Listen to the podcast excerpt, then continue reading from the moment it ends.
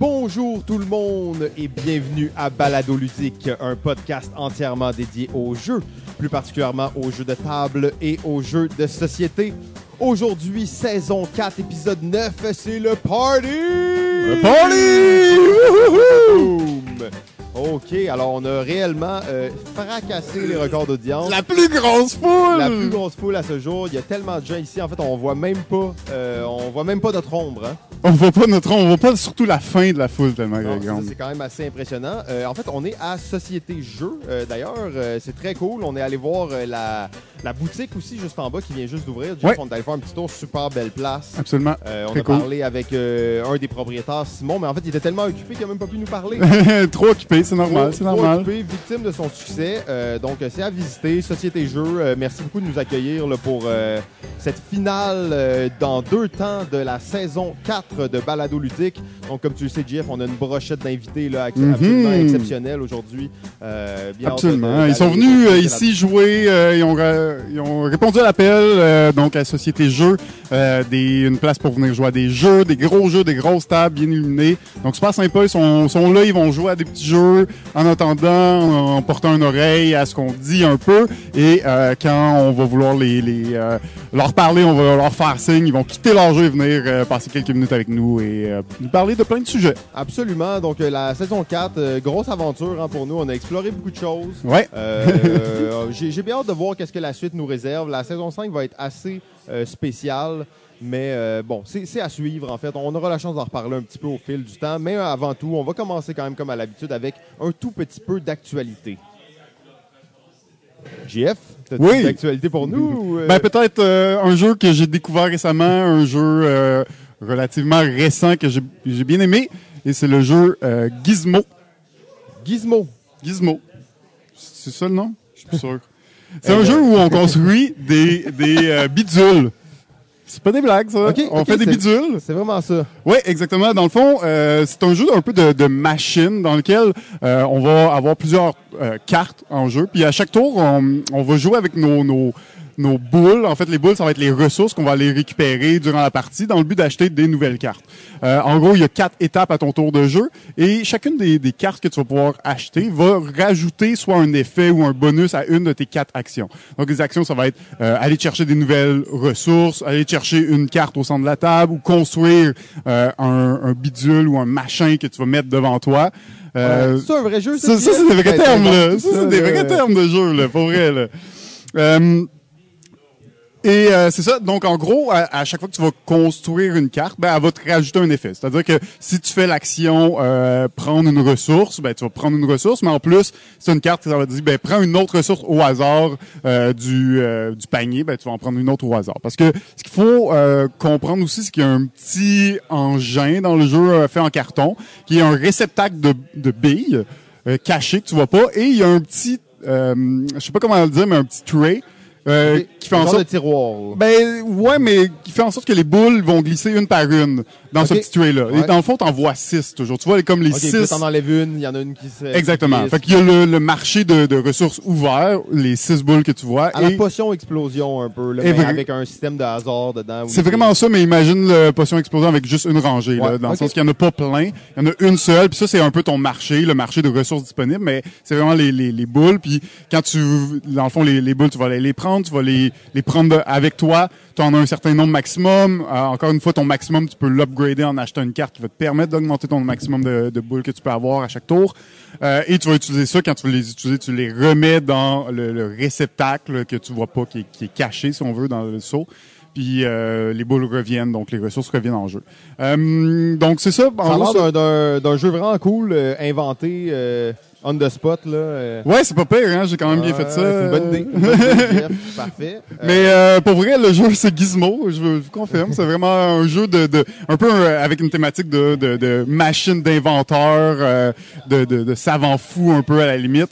Euh, mais bien fait si vous aimez les jeux donc euh, gestion de ressources et création d'engins économiques parce que c'est vraiment un jeu où c'est exponentiel. Au début, tu- tes actions sont faites, mais plus tu avances dans la partie, plus tu as acheté de cartes d'action qui boostent ces actions-là, donc plus tu fais de choses. Euh, il y a un petit système de, de combo aussi qui fait que c'est superbe. Donc pas trop compliqué. On parle de peut-être un jeu d'une heure environ, un peu moins peut-être. Euh, mais que j'ai bien, bien apprécié, c'est Gizmo. Très cool, très cool. Ben là, on avait quand même prévu pas mal d'actualités, mais comme on est assez serré sur l'horaire, euh, je vais y aller rapidement, rapidement avec deux jeux que j'ai joués récemment. Euh, c'est pas des, nouveautés, en fait, c'est plutôt même des classiques que je revisite. Euh, des jeux qu'on a parlé souvent. Il s'agit de Imperial Settlers et euh, Glory to Rome. Alors, c'était une soirée card game, comme Ben vous pouvez ouais, imaginer. hein. On a d'un côté euh, un jeu polonais euh, du génie euh, Chevicek, euh, Imperial Settlers, et on a de l'autre côté, c'est quoi déjà son nom? C'est Karl, ça c'est un nom que j'ai pas appris à prononcer, Karl Chuduk. euh, qui est l'auteur de Innovation, mais aussi l'auteur de euh, Glory to Rome. Ouais. Euh, deux jeux de cartes qui vieillissent pas mal du tout. Glory to Rome est, est un jeu particulier où, dans le fond, les cartes servent à beaucoup de choses. Euh, donc, ça peut être un personnage, ça peut être une ressource, ça peut être une valeur, ça peut être euh, plein, euh, ça a plein d'actions différentes, plein de possibilités différentes avec les cartes. Euh, deux jeux de cartes très cool que je veux juste dire, jouer à ces jeux-là. En fait, c'est des bons jeux de cartes, ils vieillissent bien, puis ils continuent d'être euh, significatifs là, pour la communauté des card games. Ouais, ouais, ouais. ça- ton Ouais. innovation s'est remis de son encounter avec. euh, Euh, ouais, ouais, mais innovation, ça reste vraiment un chef-d'œuvre. Je veux pas en parler trop là, d'innovation. On, va- on aura la chance d'en reparler euh, rapidement. Euh, là, on a déjà, euh, ouais, c'est ça, exact. On se pique Ino dans les veines. Euh, c'est ça que le ludologue nous fait comme signe. Euh, mais en fait, euh, tu sais, c'est- des les jeux de cartes. Moi, je suis- un grand fan de jeux de cartes. Je trouve ça toujours intéressant. Puis ces jeux-là, ils ont quand même leur particularité qui méritent Mm. d'être dans les bons jeux de cartes là, qui sont pas joués assez souvent. Là. Euh, ben, je pense qu'on Ouais. va y aller tout de suite avec notre premier invité, si c'est correct pour toi. Ben oui, ça me va. Parfait. Alors, euh, on accueille euh, chaleureusement le parasite du jeu, Collabolac, euh, le gars le plus sympa. Wouh! Vincent Bolac. Oh yes. Au micro. Alors, on va te faire un petit euh, attaque bien le micro. Euh, Assure-toi de parler dedans. Salut, salut. Salut Vincent. Vous Comment- allez bien? Eh oui, ça va bien, toi? bien, toi? Ah oui, ben oui, Oh, ça va yes. bien. Hey, je suis content de vous voir, les gars. Ben ouais, content que tu te joignes à nous enfin. Ah ouais? Euh, on avait un rendez-vous de prévu. Malheureusement, ça a été annulé, mais là, tu es de retour en force deux fois plutôt qu'une. oui, c'est ça. Avec trois mois de rénovation dans le corps, écoute, mon corps maintenant peut subir ce qu'il veut. Euh, écoute, euh, une roche pourrait me tomber dessus. Je la soulèverais avec juste la force de ma volonté. Ouais, je vois que t'es euh, t'es full musclé et tout. Ouais, là, Fait bien en shape, ça paraît. Ouais, ouais, les, les shakes de protéines font leur effet. Ouais, c'est ça. Lâcher le McDo aussi. Hein. T'as plus d'argent, fait que tu prends des shakes. Magnifique. Euh, ben, c'est cool. Fait qu'aujourd'hui, ben là, c'est ça. Toi, t'es- tu nous as amené un petit sujet, je pense. euh, Une surprise pour nous. On n'a aucune idée de quoi tu vas nous parler, en fait. Non, ben écoute, euh, moi j'ai envie de faire ça très euh, casual, très sympathique. Ouais, magnifique. Euh, moi je vous ai- moi j'avais envie de qu'on jase de euh, ce qu'on appelle des pet peeves en anglais. Un pet peeves, ce que c'est, c'est tout simplement des affaires qui nous tapent ses nerfs. Tu sais, euh, mettons par exemple, tu sais, moi un de mes pet peeves, ce serait quand on scratch une balloune. OK. Ouais, ouais. Tu sais qu'il y a des gens que c'est vraiment une, euh, une espèce de fétiche sexuel aussi pour ça? Oui, c'est ça, exactement. Mais tu sais, moi, c'est un pet peeve, c'est un irritant. Pas ça? Je déteste ça, ça me fait grincer des dents, tu sais. Et Ouais, J'avais envie ouais, qu'on ouais. parle de nos irritants ludiques aujourd'hui. Oh, oh, wow. En plus, ça, c'est bon parce que c'est un sujet qu'on on se retient souvent de parler. Oui. Euh, tu sais, on veut quand même pas se faire trop d'ennemis puis tout ça dans la communauté des joueurs. Mais euh, oui, ben oui, c'est parfait. T'en as-tu un pour lancer la discussion? ou- Ben oui, tout à fait. Euh, moi, dans le fond, le premi- moi, un de mes pet peeves, un de mes irritants, c'est quand on me dit « Ah, c'est quoi cette mécanique-là de jeu? »« Ah non, OK, moi, j'aime pas ça, tel type de jeu. » OK, puis à quoi t'as joué dans ce style-là? « Ah, j'ai joué à... » Puis là, il sort un Mettons négociation. J'aime pas les jeux de négociation. OK, quel jeu de négociation t'as déjà joué? J'ai joué à Catan. Puis là, c'était comme, well, il y a d'autres choses que Catan, tu sais. Il y a Ouais, d'autres ouais, manières ouais. de négocier dans la vie que dans Catan. Euh, donc moi, ça, me- ça, ça, ça me dérange quand on espèce, on juge un jeu, à- on juge un jeu par, par sa mécanique. par sa mécanique, sa- euh, par son, par son contenant, parce que parce qu'on peut euh, parce qu'on peut voir, tu sais, parce qu'on peut constater a priori, tu sais, alors que quand on se plonge dedans, ben peut-être qu'on va apprécier, tu sais. Et euh, j'aimerais euh, faire encore une nouvelle mention de Sidereal Confluence parce que euh, j'ai joué la semaine passée. Qui est un gros jeu de négociation. Là. Oui, Oui, oui. exactement, exactement. J'ai joué aux Journées ludiques euh, de Québec. Euh, J'ai joué avec euh, Pierre euh, Poisson d'ailleurs. Et ce qui s'est passé, grosso modo, euh, j'avais un joueur qui voulait choquer. Il, voulait, il avait dit, ah, moi, je veux vraiment jouer. Puis là, finalement, rendu aux Journées jour même. Il a fait Ah, ben, euh, je suis plus sûr si je veux jouer ou non. Ah ouais, gros jeu de sci-fi qui dure 4 heures. C'est toujours intimidant, tu sais. Bon, c'est ça, exactement. Et finalement, c'est parce qu'il s'était fait convaincre par quelqu'un d'autre qui nous avait vu jouer dans une autre convention, parce que lui, c'est pas son genre de jeu. Puis il a vu, a priori, plein de cartes sur la table. Il a fait Ah, clairement, ce jeu-là, il est plate. OK. Et euh, finalement, ce gars-là est embarqué dans la partie et euh, il a adoré son, il a trippé solide, il a vraiment vraiment adoré son expérience. Et les autres joueurs autour de la table, c'est très drôle parce que c'était c'était des joueurs euh, qui sont plus dans le style euro euh, très très lourd, là, tu sais, Ok. euh, Tricorion, euh, Vital Lacerda, Galris, Lisboa, etc., etc. Tu sais, euh, donc tant des joueurs de jeux de négo, a priori. Exactement, c'est ça. Et quand ils se sont installés autour de la table, ils ont tellement adoré leur expérience qu'il y en a un d'entre eux qui s'est commandé le jeu directement sur Board Game Plus après la partie Ah directement. ouais, directement après la partie. Oui, exactement. Donc c'est il s'est commandé ça, puis euh, depuis ce temps-là, écoute, il l'a dans son euh, dans ben depuis la semaine passée, il l'a dans son milieu euh, à Victoriaville, puis il va jouer, il va le montrer à tout le monde parce qu'il a vraiment capoté, tu sais. Ouais, OK. Ben non, mais c'est une bonne anecdote qui explique aussi pourquoi t'aimes pas tant ça. Par Ouais. contre, ça, ça me fait penser, j'avoue que je suis pas tant un- J'aime pas les gens qui jugent trop vite les jeux, mais il y a tellement de jeux qui sortent. Et là, on va parler d'un terme, ça, ça nous amène dans cette discussion-là brièvement sur le fait que est-ce que maintenant t'as- tu dois être un joueur de niche? Est-ce que les gens ont comme. Il y a tellement de jeux qui sortent, donc tu commences à avoir tes niches personnelles, donc tu es un joueur de tel type de jeu très précis, parce que sinon tu, tu peux pas jouer à tous les jeux, il y en a tellement qui Non, passent. exact. Puis après ça, c'est dur. Un type de jeu que t'aimes pas. Euh, est-ce tu- que est-ce que j'essaye celui-là ou j'essaye l'autre ou j'essaye l'autre? Lequel tu choisis? Tu sais que c'est un type que t'aimes pas. Ça exclut pas le fait que tu peux aimer un jeu de ce style-là, mais tu sais que généralement, il y a de bonnes chances que tu t'aimes pas tant ça. Fait que c'est à quel moment tu dis ah celui-là je vais l'essayer mais pas celui-là puis pas celui-là? Parce qu'évidemment tu n'auras pas la chance de toutes les essayer Ouais, c'est ça. Fait que, euh, fait que je comprends, je comprends la, la frustration, mais en même temps, c'est vrai que il y a tellement de jeux qui sortent maintenant que maintenant, vu qu'on plus tu joues à des jeux, plus tu connais ce que t'aimes puis ce que tu as envie d'essayer, Ouais. plus tu deviens difficile, je pense, comme joueur. OK. Toi, t'es, euh, tu, tu sens pas des fois que tu, tu euh, mets de côté certains styles ou tu vas vraiment tout essayer, peu Ben, C'est drôle importe. que tu parles de ça parce que en fait, ça m'amène un peu à un deuxième irritant que moi j'ai dans le jeu. Euh, et c'est- cet irritant-là, pour moi, pour ma part, c'est le genre de jeu. euh, en fait, c'est le genre de personne qui va énormément vouloir gagner ou vouloir se concentrer sur le jeu davantage que sur l'expérience Ouais. autour de la table. Ouais, ouais. Euh, je donne encore un exemple concret. Euh, Pierre, quand il amène un jeu, il me dit ah ça c'est fucké, tu vas voir.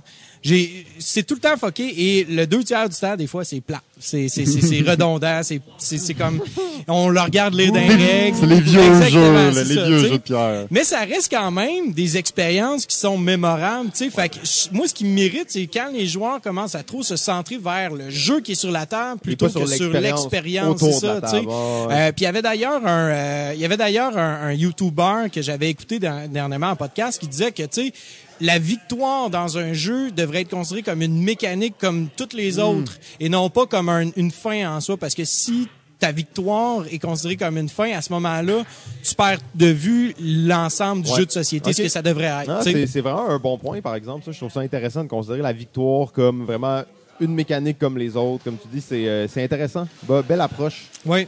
Mais euh, moi, je serais curieux. C'est quoi vos... Mais en fait, euh, juste un, un oui, dernier point là-dessus que je trouvais intéressant, c'est que là, tu nous dis, toi, t'aimes pas ça quand les gens font ça, mais tu nous racontes l'anecdote où t'as comme convaincu quelqu'un de jouer à un jeu puis il a vraiment aimé ça. Ça fait juste me rappeler l'importance dans, un- dans le monde du jeu où il y a tellement de jeux qui sortent qu'il y ait des ambassadeurs du jeu, des gens comme toi qui en explorent énormément puis une grande diversité pour que justement par la suite tu puisses le propager euh, dans d'autres groupes. Là. Mhm. Ah ben merci, j'apprécie Ouais. beaucoup. euh, donc, euh, mais moi, je serais Ouais. curieux. C'est quoi vos irritants? Ben, ben, dans le fond, pour aller euh, évidemment à- un peu avec le, le dernier point que tu as dit, là, euh, tu sais, quand tu te concentres trop sur la victoire, tu perds un peu l'expérience. Euh, Puis ça vient, ça, c'est un peu en lien et c'est souvent les mêmes personnes qui vont faire ça. C'est ceux qui prennent beaucoup de temps à leur tour, peut-être trop. C'est Les analysis, paralysis de ce monde. c'est euh, ben ça reste ça reste que c'est encore le cas puis je peux comprendre des mo- certains tours que tu vas passer un peu plus de temps puis qu'il y a des jeux que oui ça demande une analyse des de- du plateau quand même plus poussé pour avoir la bonne stratégie puis tout mais ça reste qu'au bout du compte sais, oui, je veux gagner un jeu, je veux faire une bonne stratégie, je veux bien jouer, je veux pas faire des coups, des, des moves de con, mais je veux avant tout que le jeu avance puis qu'il soit le fun puis qu'il soit le fun pour tout le monde. Puis quand t'as quand t'as ces joueurs qui euh, qui ralentissent un peu le jeu euh, parce qu'ils veulent absolument avoir la meilleure stratégie, trouver la meilleure option qu'ils peuvent faire à leur tour pour absolument pouvoir gagner, ben ça fait en sorte que tous les autres joueurs un peu le ressentent, puis ça fait que la partie est plus longue, puis on subit un peu ça. Puis après ça, ben à la fin il a gagné, ben cool, t'as gagné, tu sais. Mais au bout du compte, t'as- le jeu a duré une heure de de trop peut-être à cause que tu as vraiment pensé à ça. Fait qu'après ça, le reward est pas nécessairement là, puis ça donne moins envie de jouer un jeu au jeu après, même s'il était bon, tu sais. Donc euh, oui, l'analysis paralysis reste que- quelque chose que j'essaie de pas faire. Ça va m'arriver certains jeux où je vais prendre peut-être un peu plus de temps, mais généralement, je suis assez conscient de ça, puis j'essaie de comme je, ça me dérange pas nécessairement de pas de, pas gagner, ben je vais des fois euh, peut-être pas penser à la meilleure stratégie, mais faire quelque chose qui est plus euh, lié à l'intuition qu'à euh, du calcul mathématique. Là. Ouais, ben en fait, Jeff, moi je suis quand même assez d'accord avec toi, mais je rajouterais surtout pour la première partie d'un jeu. Ah ouais, c'est Euh, encore tu sais, plus, quand encore les plus, je suis jouent à un d'accord. jeu que personne n'a jamais joué, puis que personne n'est tant à l'aise sur les règles, puis que personne ne sait c'est quoi les stratégies dominantes, c'est là que moi Mm. ça me gosse le plus. Ouais, ouais, je suis Parce d'accord. que c'est c'est la première partie, explore le jeu, on s'en fout. De toute façon, la personne qui gagne, tu sais, je comprends que la victoire a quand même une valeur, ok? Puis moi, je suis un, je suis un gars assez compétitif aussi, fait que la victoire a une valeur. Mais dans une première partie, pour moi, la victoire devrait avoir aucune valeur. Euh, J'accepte plus ça quand on va jouer, mettons, à des jeux à deux, que j'ai joué plusieurs fois avec les mêmes personnes. Là, le côté compétitif va plus embarquer, on va prendre plus de temps de penser, puis ça va moins me déranger. Ouais, puis il y a certains jeux qu'on rejoue euh, plusieurs fois, donc correct, euh, que le, le côté compétitif embarque, mais quand tu joues un jeu pour la première fois, tout le monde explore le jeu. Fais juste faire des choix que tu trouves cool. t'es puis- plus en mode découverte, là, euh, vraiment Ouais, en mode découverte. euh. Puis euh, ben c'est drôle que tu parles de ça parce que j'écoutais dernièrement euh, quelqu'un qui expliquait un petit peu grosso modo comment est-ce que les joueurs veulent approcher le jeu. Euh, souvent quand un jeu quand un joueur arrive devant un jeu qui est quand même assez lourd puis il y a beaucoup de règles, parfois ça peut déstabiliser certaines personnes, des fois ça, ça ne les déstabilise pas Ouais. et c'est simplement comment est-ce que tu euh, à- à- aborde le jeu. Exactement, tu sais. Est-ce que tu accueilles, dans le fond, le jeu parce que tu veux voir tout son ensemble et toutes les possibilités? Parce que si tu fais ça, tu risques d'être facilement déstabilisé. Ou tu as compris une certaine partie du jeu, puis justement, tu vas aller naviguer là-dedans juste pour bien comprendre le jeu, juste pour surfer sur ce que tu as, ce que as bien appris, ce que tu as bien compris. Puis après ça, écoute, advienne que pourra, tu sais. Euh, mais je trouve ça vraiment intéressant quand même euh, que, que, que tu amènes ce point-là, tu sais, la première partie, tu sais, le, le côté exploratoire d'un jeu. C'est ça aussi qui est intéressant. Ça revient à l'expérience dont tu parlais tantôt. Il y a plein de jeux que tu vas jouer une fois, mais tu vas le jouer, justement, l'expérience va être vraiment mémorable. Le jeu était pas si bon, tu t'en fous de qui a gagné, mais l'expérience était cool. Euh, mais en fait, depuis tantôt, je suis obsédé à l'idée de la victoire comme une mécanique, comme une autre, puis euh, je trouve que ça rentre bien là-dedans aussi. là. Mm, absolument. Ouais. Euh, ben moi, j'en ai une, les gars, on va aller ailleurs. Vas-y, vas-y. Je pense depuis tantôt, puis j'ai... Vas-y, vas-y. Je me retiens parce que là, je sais que je vais me faire des ennemis. Euh, on a déjà beaucoup d'ennemis euh, à Balado Ludique. mais Ah on va ouais? on va s'en faire plus encore parce que j'appellerais j'appellerais ça les, les maniaques de la préservation. OK? ça part du fait de des gens qui se livrent tout leur jeu. Mais particulièrement des gens qui veulent pas que tu manges à côté de leur jeu ou qui veulent pas que tu boives à côté de leur jeu. Et là, c'est comme, ah, t'as, des petits doigts. Je comprends que tu vas pas sais, bouffer des Cheetos en jouant à un jeu d'édition de luxe. là. Euh, C'est pas ça l'idée. Mais tu sais, l'idée d'être quand même relax autour d'une table, qu'un jeu, c'est fait pour être joué et que son, son vécu transparaît dans le jeu. C'est sûr que c'est poche quand tu viens de t'acheter un nouveau jeu puis tu renverses une bière dessus. Euh, c'est pas, c'est pas agréable. là. On s'entend, on souhaite pas ça à personne. Mais l'idée de devenir maniaque à ce point-là puis de trouver la meilleure façon de sliver ton jeu puis genre de... Ah, moi, ça, ça m'agresse. Jouez à vos jeux, jouez-les bien. Moi, j'aime mieux jouer sur un jeu qui a été joué 40 fois, que tu sens qu'il a été joué, qu'il y a quelques cartes qui sont un peu collantes, puis que tu sais, il y a du vécu dans le jeu, que Mhm. de jouer là, dans un environnement contrôlé là, où mon verre il est à 20 pieds de moi, genre, Ouais, je peux ça. pas le boire en approchant. Avec le purel très proche, là. Le euh, purel très proche, tu veux manger une petite bouchée de sandwich. Ah! Les Ouais, gens c'est ça. capotent, tu sais. Euh, fait que ouais, ça pour de vrai, moi, ça, ça m'agresse. Puis en fait, je joue très peu avec des gens comme ça, mais malheureusement, j'en vois beaucoup sur euh, les réseaux qui Ouais. disent comment sliver, regardez ma version slivée, puis tout ça, c'est comme ah. Ouais, ouais, Tu ouais. sais, c'est- Ta version, une fois qu'elle est slivée, là, pour moi, elle est scrappée. là. C'est plus le jeu. là. Non, c'est ça. Mais, mais tu sais, moi, c'est parce que ce qui me, ce qui me dépasse un peu là-dedans, c'est combien vous autres, combien de jeux, mettons, là, on parle, on jase pour jaser, là, combien de jeux avez-vous utilisé jusqu'à la corde à un point tel que vous fassiez, moi, faut que je change ma boîte de jeu, elle est plus bonne. Ben, en fait, je dirais aucun. Ouais, aucun. Puis euh, il y en a quelques-uns qui ont été joués, tu sais, beaucoup de parties, mais même ceux-là, je pourrais les toffer encore le double ou le triple. là, euh. Ça- Ouais, exact. c'est parce qu'on voit beaucoup le jeu comme un, un, un, un objet de collection Ouais. plutôt qu'un objet qui D'activité, ludique, ouais. d'activité. de- Mais, mais tu vois, ça vient avec le point où, tu sais, l'activité de jouer à des jeux et l'activité d'acheter, de collectionner des jeux, c'est deux choses différentes. C'est pas La de c'est revente pas la même, c'est pas la même activité. Puis quand t'aimes ça collectionner, prendre soin de tes jeux, c'est pas le même plaisir que tu y trouves à jouer à ce jeu-là. Oui. C'est un plaisir qui est différent. Puis c'est pas parce que tu achètes des jeux que t'es nécessairement un collectionneur que tu vas voir ça. Euh, mais euh, dans le fond, fait que c'est deux trucs. Fait que le fait de préserver son jeu, de le sliver, je peux comprendre que ça a une valeur de collection justement. Ça va être plus facile à, à revendre après quand tu es capable de euh, d'avoir une belle copie que tu peux revendre presque à plein prix après coup. Euh, c'est une bonne chose, mais généralement, si tu fais ça, c'est parce que t'as pas l'intention nécessairement de le revendre. Ouais. Donc, au bout du compte, c'est vraiment juste pour toi, puis juste pour... C'est c'est un peu, les, je pense, les réflexes du collectionneur. Hein. C'est un- rendu là, là, on est... Ben, tu vois, il y a des jeux quand même, tu sais, comme on parlait de version d'édition de luxe, ou tu sais, moi, j'ai des jeux dans ma collection qui... euh, sont rares, Qui sont rares, tu sais, à ce moment-là, c'est sûr qu'il y a, il y a comme un... y a- il- Tu sais, tu veux préserver quand même, mais... Tu sais, pas de là à, de- à en devenir maladif, tu sais, que ce soit vraiment, ça devienne un, un, un espèce de blocage pour que les autres puissent jouer à mon jeu. Tu sais, euh, comme tu as expliqué, la nourriture, la, la, la, la, bouffe ou encore même les, les, les boissons. Euh, moi, le nombre de fois qui m'est arrivé que on renverse de l'eau sur un de mes jeux, puis pourtant la qualité du matériel aujourd'hui est assez forte et assez euh, costaude pour être capable de résister à ce genre d'intempéries entre guillemets. Tu sais, un accident, mettons sur un, tu sais, un verre d'eau qui tombe sur toutes tes cartes. Ben c'est drôle. Moi, ça a jamais brisé un de mes jeux. Ça m'est arrivé à deux, trois, quatre reprises. Faut juste bien les éponger, puis les laisser reposer. là. C'est ça, exactement. c'est ça. Fait que euh, merci, merci à Apple de nous avoir trouvé ce beau petit con- ce beau petit truc là, tu sais. Ouais, mais c'est ça. C'est, je comprends aussi l'idée. Ça me dérange pas les gens qui veulent faire attention à leur jeu puis qui veulent préserver leurs choses. Je respecte ça. Puis moi, je me considère comme un collectionneur. J'ai une collection que je fais rouler. Je fais beaucoup d'échanges. J'achète des jeux, je vends des jeux, j'échange des jeux. Par contre, quand j'achète un jeu, je m'attends pas. Bon, je m'attends pas à ce que les cartes soient déchirées dedans puis qu'ils soient vraiment dégueulasses, mais je m'attends pas à ce que les rebords du jeu ne soient pas blanchis un peu puis qu'il n'y ait pas une carte ou deux qui soient un peu plus pliées. Euh, c'est ça aussi qui fait partie d'un vécu. Euh, et là, je vais peut-être en, en choquer quelques-uns, mais pour moi, un livre, euh, un livre se doit de pas être parfaitement préservé. Il faut que la couverture soit craquée, il faut que mes pages, moi mes livres, je les traîne dans mon sac à dos, puis je les mets n'importe comment dedans, puis je le lis deux, trois fois, puis en il devient un peu plus usé. Sauf que ça fait partie aussi du vécu de l'objet. Tout à fait. Euh, les jeux souvent que j'aime bien jouer, ils ont ce vécu-là à travers. Quand tu as joué 25, 30, 40 Ah, puis tu les trimbales aussi d'une place à l'autre. Puis oui, OK, mes, mes bordures de boîte sont un peu blanchies, sauf que est-ce que le jeu il est moins bon, tu sais? Non, c'est ça exactement. Au pire, Ça- je vais te le vendre la moitié du prix, tu C'est ça. Ça c'est si tu le vends, tu sais. Ouais. Dans le fond, c'est comme puis peut-être peut-être pour euh, pour résumer, tu sais moi je pense que ça euh, ça fait en sorte qu'un jeu euh, te raconte une histoire. Tu sais, euh, quand tu es capable de voir une carte, mettons, puis tu sais que la tâche de spaghette, elle vient de tel game, puis que tu as essayé toutes les manières de l'enlever, ça a jamais fonctionné, c'est pas grave, tu sais.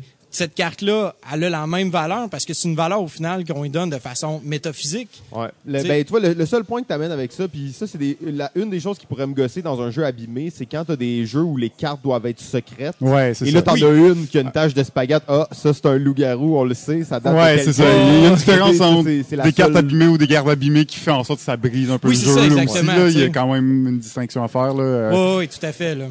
Fait que, ben, t'en avais-tu d'autres à nous partager? Parce que t'arrives là, j'imagine qu'il y a t'as, t'as des, d'autres petits irritants. En rafale, tu peux-tu nous en nommer deux, trois, là, qu'on, qu'on roule ça un peu, là? Ben, euh, le monde que, admettons, on n'est pas capable d'avoir une discussion euh, autour, mettons, de Wingspan, puis que là, le monde, après ça, t'essaies de leur dire, ben, tu sais, c'est pas si extraordinaire que ça. Ah, c'est ton opinion. Moi, ça me, c'est, c'est un message général quand le monde me dit, si t'as ton opinion, j'ai la mienne, c'est correct. Tant qu'à ça, dis-moi, les femmes, ta gueule, j'ai pas envie de parler, tu sais.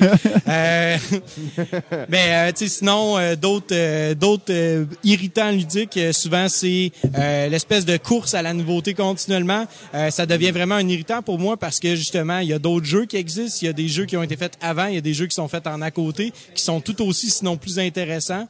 Euh, En plus, toi, t'es es, là, là dans les nouveautés, là, tu les checks, t'en joues beaucoup aussi. Ah là, oui, énormément. Le de la nouveauté numéro un. Ouais, ça ça. même que tu sois contre que ce soit un irritant, là. Ouais, mais c'est parce que, tu train sais, de le rendre en dépression. Ouais, c'est ça, plaisir. exactement. non, mais tu sais, c'est c'est qu'il y a une différence entre euh, donner année offrir à un jeu euh, une certaine nouveauté, puis un certain, un certain hype, un certain buzz, mais il y a, il y a une différence aussi avec lui donner trop de qualité puis trop de compliments, puis commencer à le diviniser. Dire que c'est le meilleur jeu de tous les temps, puis que dans le fond, à cause qu'il vient juste de sortir, mais dans un an, plus personne va s'en Ouais, rappeler. le, Exactement, le culte de la nouveauté. Hein, le culte de la nouveauté. Après ça, euh, souvent, t'es comme, ah, t'as l'impression que c'est un bon jeu, que c'est extraordinaire, puis deux mois après, tu n'entends plus parler. c'est dur de, de voir quel jeu va rester aussi, puis va avoir un buzz aussi. C'est ça, là. Exactement. Mais est-ce que vous pensez que le monde, il- ça, c'est comme des vagues? Parce que moi, quand j'ai commencé à découvrir les jeux, j'étais comme ça. Fait que pendant 4, 5, 6 ans, j'étais, OK, la nouveauté, la nouveauté, la nouveauté. L'emmener, je me suis rendu compte, non, non, tu peux pas vivre comme ça. Est-ce que vous pensez que c'est toujours des vagues? Donc, on a toujours une espèce de, des gens qui sont en train de Dans découvrir les le 5, hobby 6 premières années de de, de ton de board ta découverte, euh, du board game, les- genre, les t'es juste- du monde. J'ai hein, l'impression, oui, parce que, ben, en tout cas, après ça, ça varie selon les gens, mais euh, comme comme toi, je suis moins dans dans ça, quoi qu'on en essaie beaucoup, puis on reste quand même au courant, mais euh, on revient un peu plus vers les classiques, puis c'est clair que les nouveaux joueurs, ils sont très tout le temps, tu sais, en train de checker le nouveau truc, euh, les nouveaux Kickstarter, le, le, le fait que les Kickstarter aussi explosent, ben c'est une nouvelle vision que nous on avait peut-être pas nous aussi à l'époque là, de, de suivre le Kickstarter, c'était moins présent, Euh, donc il y a aussi un gros gros buzz avec ça, donc ouais, tu tu te sens que c'est vraiment les premières années sont très frénétiques à ce niveau-là, puis qu'à un moment donné, tu, tu prends, un- tu te rends compte que les que tu vas avoir acheté plein d'excellents jeux, mais que la plupart des jeux que tu as achetés ils existent même plus cinq ans après, parce que personne n'en parle, parce qu'il y a tout- trop, beaucoup trop de jeux qui sortent à chaque année, donc euh, que euh, c'est ça, de prendre d'être un peu plus relax dans l'achat de jeux, tu sais.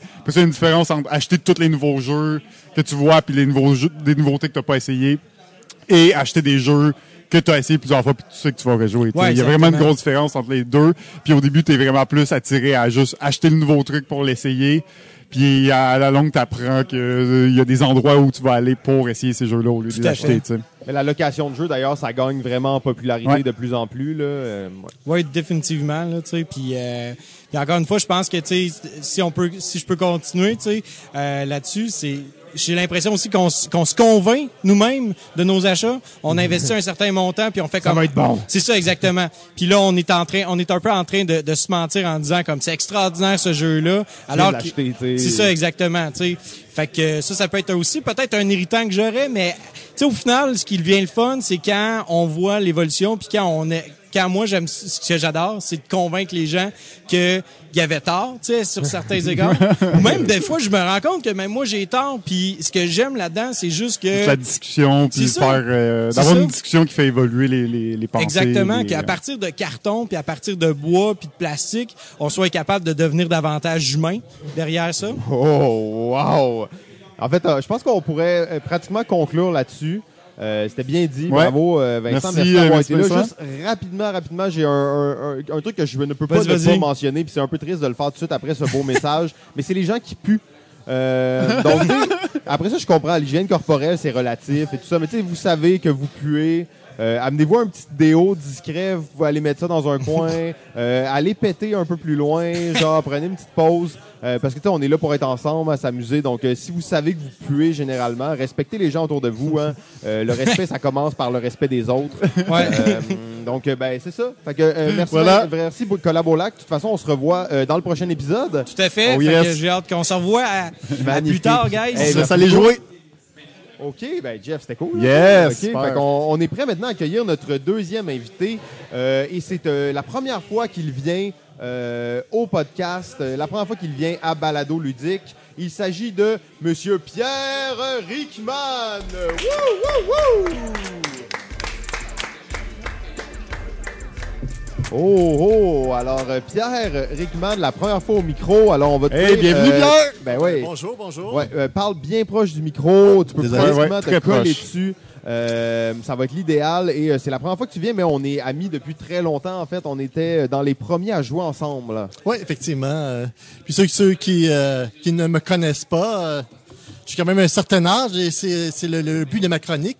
Oh! C'est-à-dire qu'on va faire un retour vers le passé euh, nostalgique, Oh yes. vers les années 1980, euh, où le monde pensait encore qu'il allait avoir des autos volantes en l'an 2000. Oh shit, on n'a pas réussi. Hein?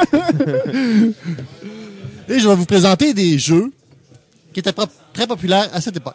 OK, Ouais, donc on au moment où toi, tu découvrais les, euh, le, le, le, le, le jeu de société? Effectivement, où j'étais au cégep et à l'université, euh, il y avait des, des clubs là-bas et que C'est là que tu commençais à explorer. Puis, euh, autre chose que le Monopoly, le risque. là. Ouais, ouais, cool ouais. Parce qu'on part tout le temps du Monopoly et du risque pour explorer autre chose, mais même il y avait le même mouvement en 1980 qu'il l'a maintenant. Ouais, il y avait d'autres jeux aussi qui se faisaient à part, à part ces jeux-là. Il y avait quand même des jeux, il y avait certains jeux quand même intéressants. On voit ça, ces vieilles boîtes-là, là, c'est tellement intriguant. Oh yes. Le premier jeu que je vais vous présenter, c'est Oh là Civilisation. là. Évidemment, Civilisation. Tout le monde connaît le Civilisation de Sid Meier. Oui, le jeu d'ordinateur et même le, le jeu de, de, table, de table qui a été refait. Mais ce, ce jeu-là, il date de 1980. OK. Donc, c'est à peu près une dizaine d'années avant le jeu vidéo. Et là, l'édition que tu as là, c'est-tu l'édition originale? Euh, À l'air. si c'est- Ça a oui, l'air, en tout cas, c'est Avalon Hill. euh, Elle est bien conservée quand même, par exemple. ouais. Oui, je fais euh, quand même attention à mes jeux. Un élastique alentour et, tout. Et euh, dans, dans- dans ce jeu, ceux qui connaissent un peu euh, Civilisation, le but du jeu, dans le fond, c'est de passer de l'âge de pierre à l'âge de fer. OK. OK, Oui. traverser les Sur une euh, époques. grande carte euh, de la Méditerranée, chacun a une civilisation euh, connue et qui, qui existe, euh, comme les, les Égyptiens ou euh, les, Les Romains. Africains, les Romains, des choses comme ça. Et puis, euh, à chaque tour de jeu, il, essaie d'avancer dans la piste de civilisation. Et c'est le premier qui est rendu au bout de la piste qui, qui gagne. Qui est l'âge de fer, dans le fond, c'est ça? Exactement. Donc, euh, au début, on commence seulement avec un, un population. Et chacun à son tour. Premièrement, la population fait des, euh, des enfants, donc euh, ça augmente la population. Ouais. Ensuite, on déplace la population vers d'autres régions. Parce que toutes les petites régions ont quand même des ressources limitées. On peut pas avoir plus que un certain nombre de, de, de, gens sur une région. OK. Une fois que tout le monde est déplacé, si on est dans une même région qu'un autre joueur, il y a des conflits qui peuvent déjà. Nice. Ensuite, euh, une fois que les conflits ont été résolus, on peut faire des villes. Les villes sont importantes parce que les villes euh, amènent des ressources. Avec ces ressources-là, on peut acheter des cartes de civilisation qui nous font quelques petits avantages. Et à la fin du tour, enfin, on regarde si on a assez évolué pour avancer de 1 sur la piste des civilisations. OK. Qu'est-ce qui te fait avancer sur la piste de civilisation? J'imagine qu'il y a un- plusieurs facteurs qui peuvent te faire avancer. En fait, c'est automatique. Ouais. Si on, euh, on, on, euh, respecte la condition pour avancer. OK. C'est-à-dire que pour passer de l'âge de pierre à l'âge de bronze, il faut avoir euh, un certain ressources, nombre euh, de, euh, de ressources ou, ou de points de civilisation ou de nombre de villes ou des trucs comme ça. OK. Ce jeu était euh, très populaire à l'époque. euh, ça mélange un peu, euh, dans le fond, le, le- le- le jeu de conquête à la risque, Ouais. mais sans être euh, combatif. C'est un jeu qui est entièrement... il n'y a aucun hasard, il y a 100 dés. Donc, Ouais, les combats est, se font force contre force. C'est ça, exactement. Ouais, ben d'ailleurs, on a déjà joué ensemble à ce Oui, jeu-là. Effectivement. Euh, un setup infernal, en fait. C'est un jeu. là, il ne pas. La boîte est quand même pas si grosse. Puis tout ça, on peut. Non, non, mais elle a l'air bien remplie, Non, par non, contre. des Des minuscules. et des Ah ouais, centaines de j'imagine. petits morceaux de carton Ah carré. ouais, Au moins. Pierre est quand même respectable et les a mis tous dans des sacs séparés.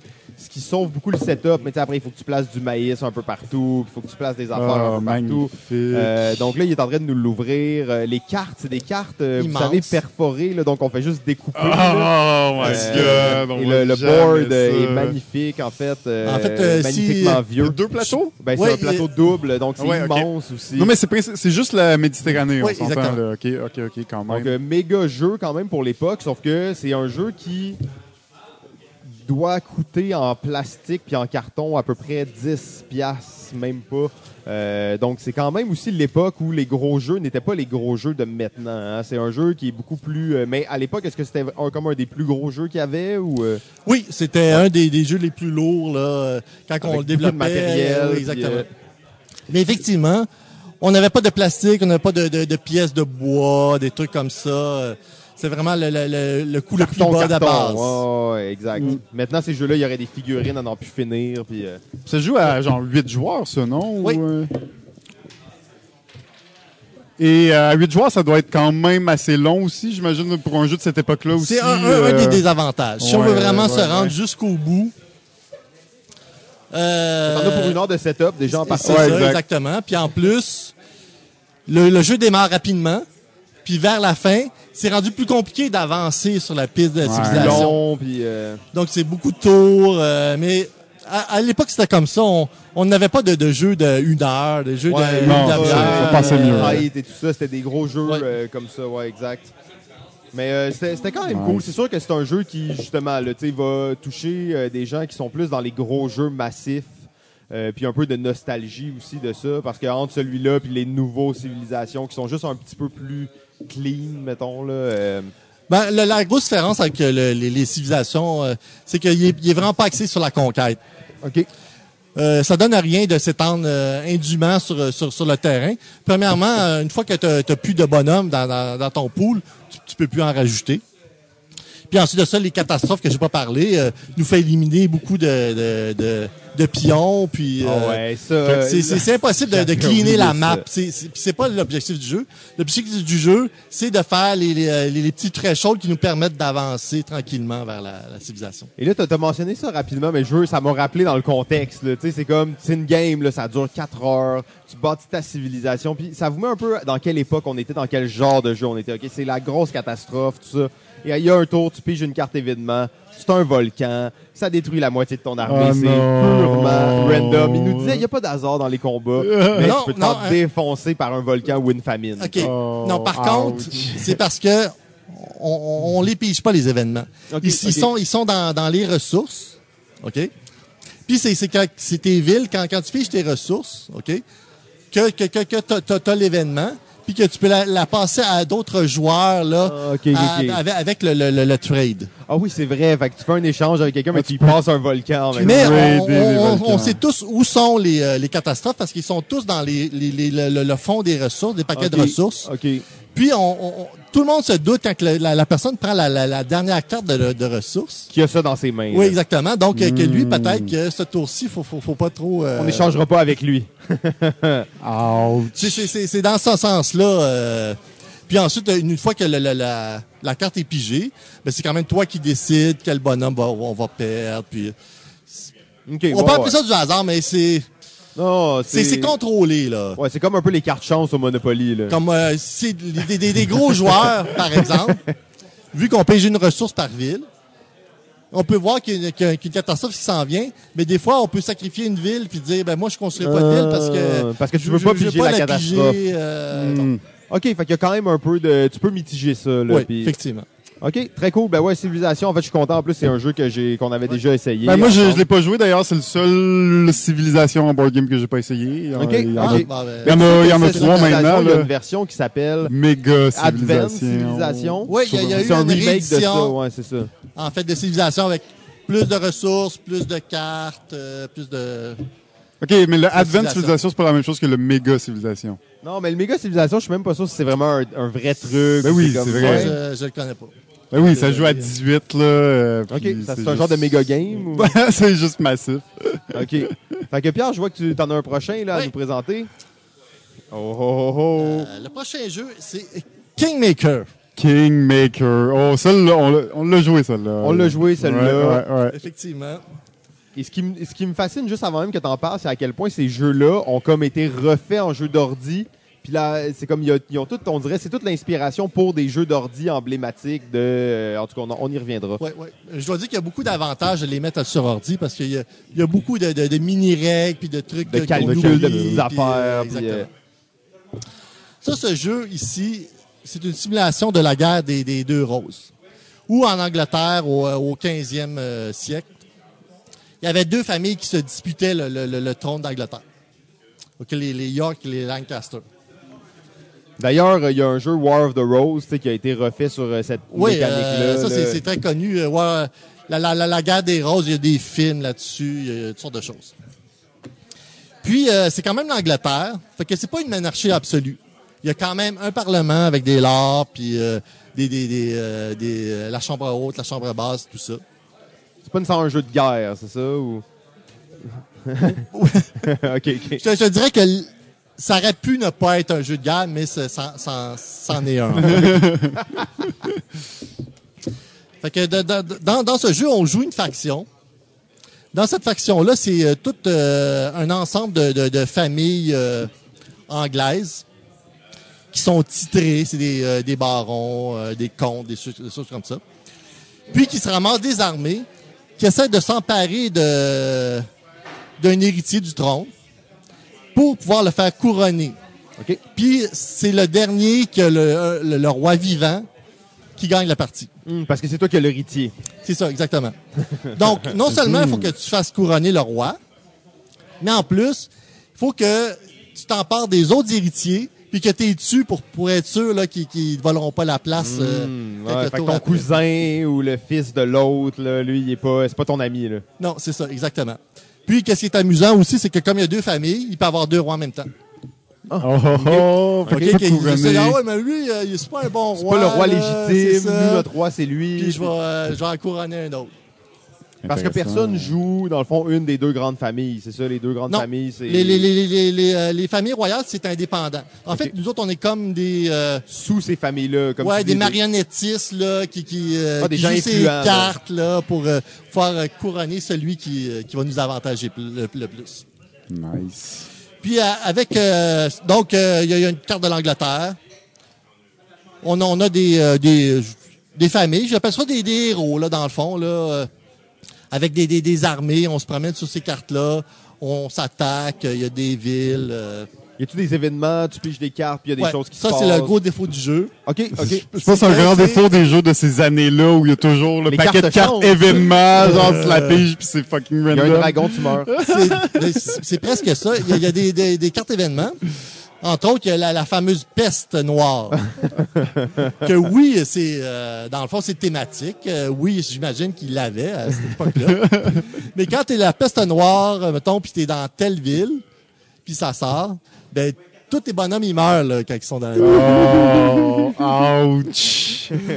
En plus des, des combats, même si tu arrives à 30 contre 1 et tu es sûr de gagner, tu piges quand même une carte.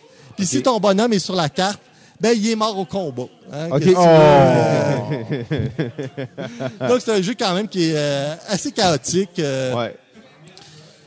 Je me Je, rappelle je l'ai amené pas parce que un excellent jeu, mais vraiment parce que à l'époque, euh, on jouait quand même pas mal à ça.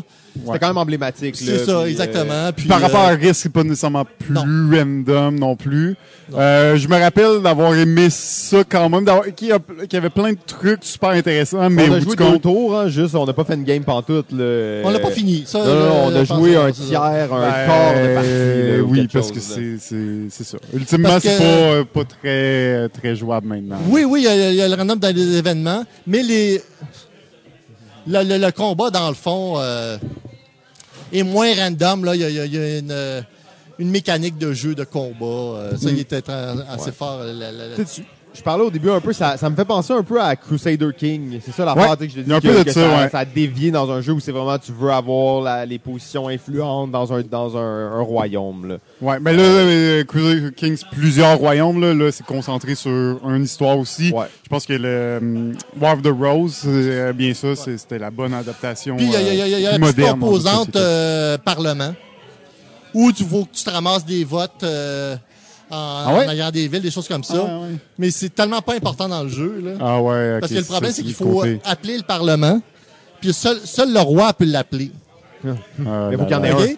Il faut qu'il y en ait un, puis en plus, il est pas obligé. Ah, Donc, ouais. euh, quand, quand, quand il voit qu'il n'y a pas les votes nécessaires, là, Il le fait euh, pas, là. Il fait pas le Parlement, là. Donc, euh, ça, ça répète un bon jeu, mais euh, Encore une fois, par contre, un jeu très dense qui tient dans une boîte qui est à peine plus grosse que, pour vous figurer, là, à peine plus grosse que des cryptos.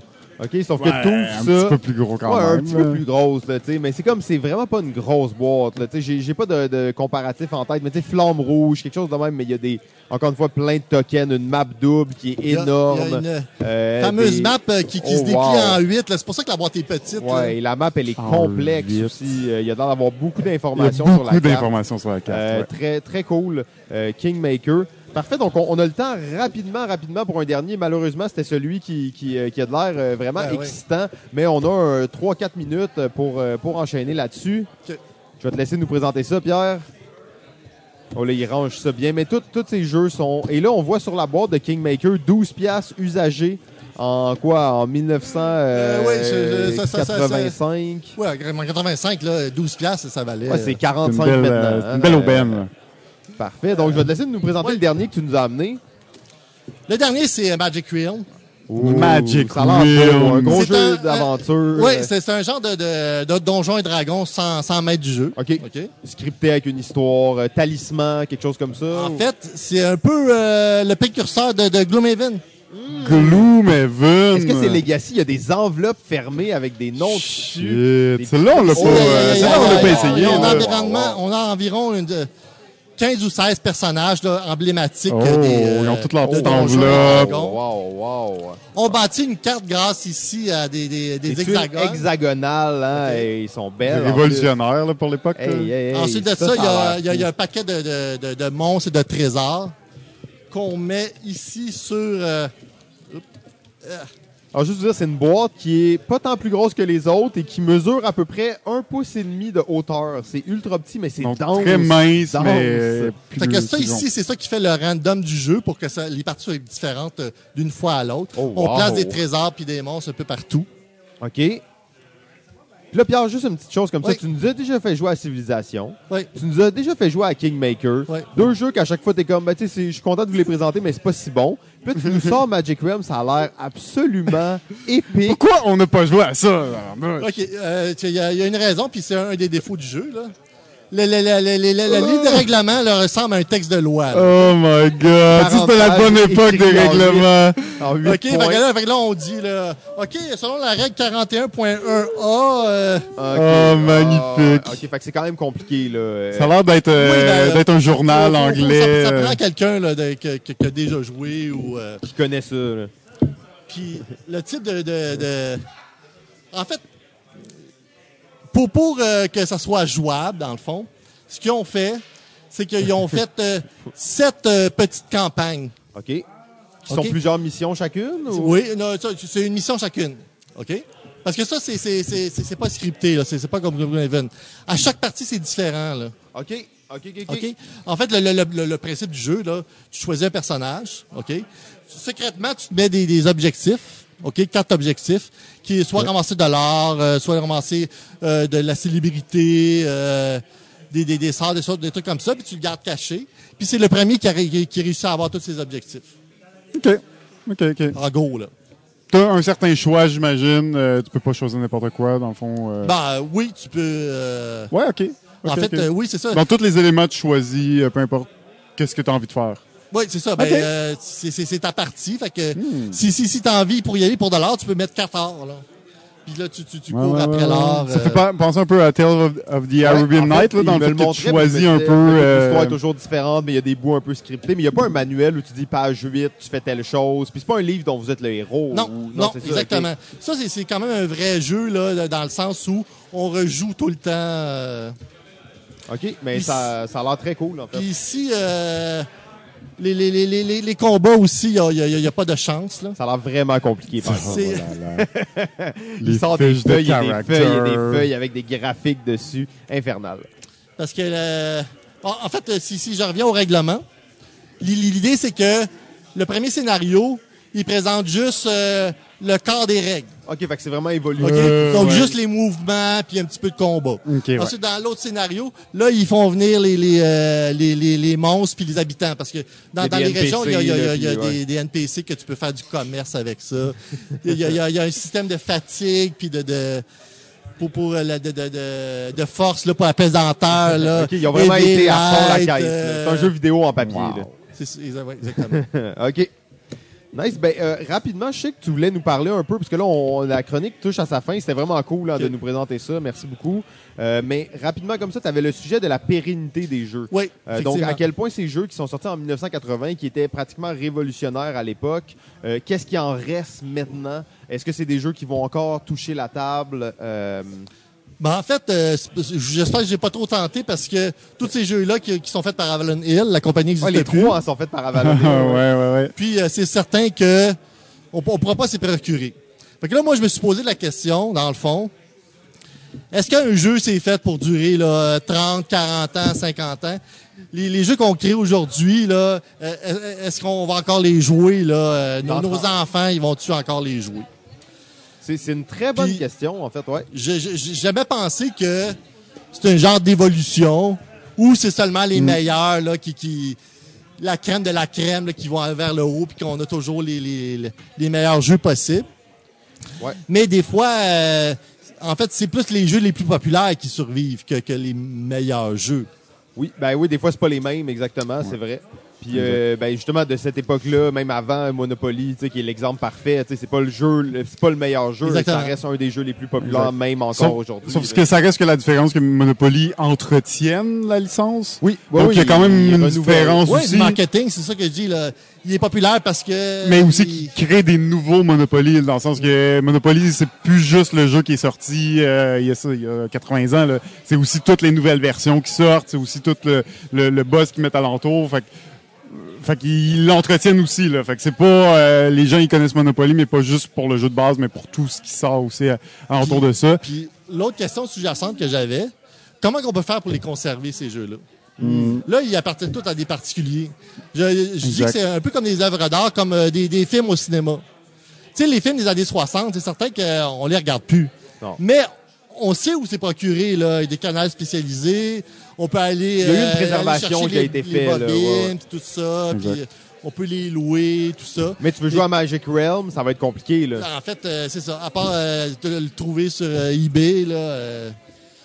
Exact, et potentiellement euh, trop cher aussi. Là. Aussi, c'est ça, exactement. l'affaire. Mais, ça, ouais. ça mène une bonne question. C'est à quand les, les, le premier, pas musée, mais musée de la conservation du jeu de ben, société? de bibliothèque, je dirais, là. Oui, exact, mais c'est, je pense que Bibliothèque, une en fait, bibliothèque, hein, euh, mais une bibliothèque qui demande aussi, parce que je pense que pour des vieux jeux comme ça, il y a un aspect de conservation qui est intéressant à avoir. Euh, de juste le mettre dans une tablette, est-ce que c'est, est-ce que ça va être assez pour vraiment conserver la qualité du jeu, pour conserver le matériel, tout ça? Ça prend quand même un bon espace bien entretenu malgré tout. Euh, J'avais pensé que la technologie, peut-être que on peut les, les, les, les, les scanner, puis prendre notre numériser. imprimante 3D, puis... euh, ah, mais ça, il y a tous des copyrights là-dessus, ça c'est sûr, là, mais... euh, Euh, ouais, ben c'est un- vraiment un bon sujet. Puis, à un certain point, ça pourrait être le sujet d'une chronique complète. là. Ouais. Euh, la pérennité des jeux, combien de temps un jeu devrait durer. Parce que tu dis les plus populaires, les meilleurs, mais je me demande même le jeu le plus populaire sorti en 2014, est-ce que quand il a été conçu, et est-ce que dans sa finalité, est-ce qu'il devrait être encore joué en 2040? en fait, ça, Ben- ça, c'est une bonne question. Est-ce que les jeux, ils s'améliorent tout le temps? Donc, c'est- c'est pas nécessaire de jouer des jeux des années 70 parce que les nôtres sont meilleurs, là.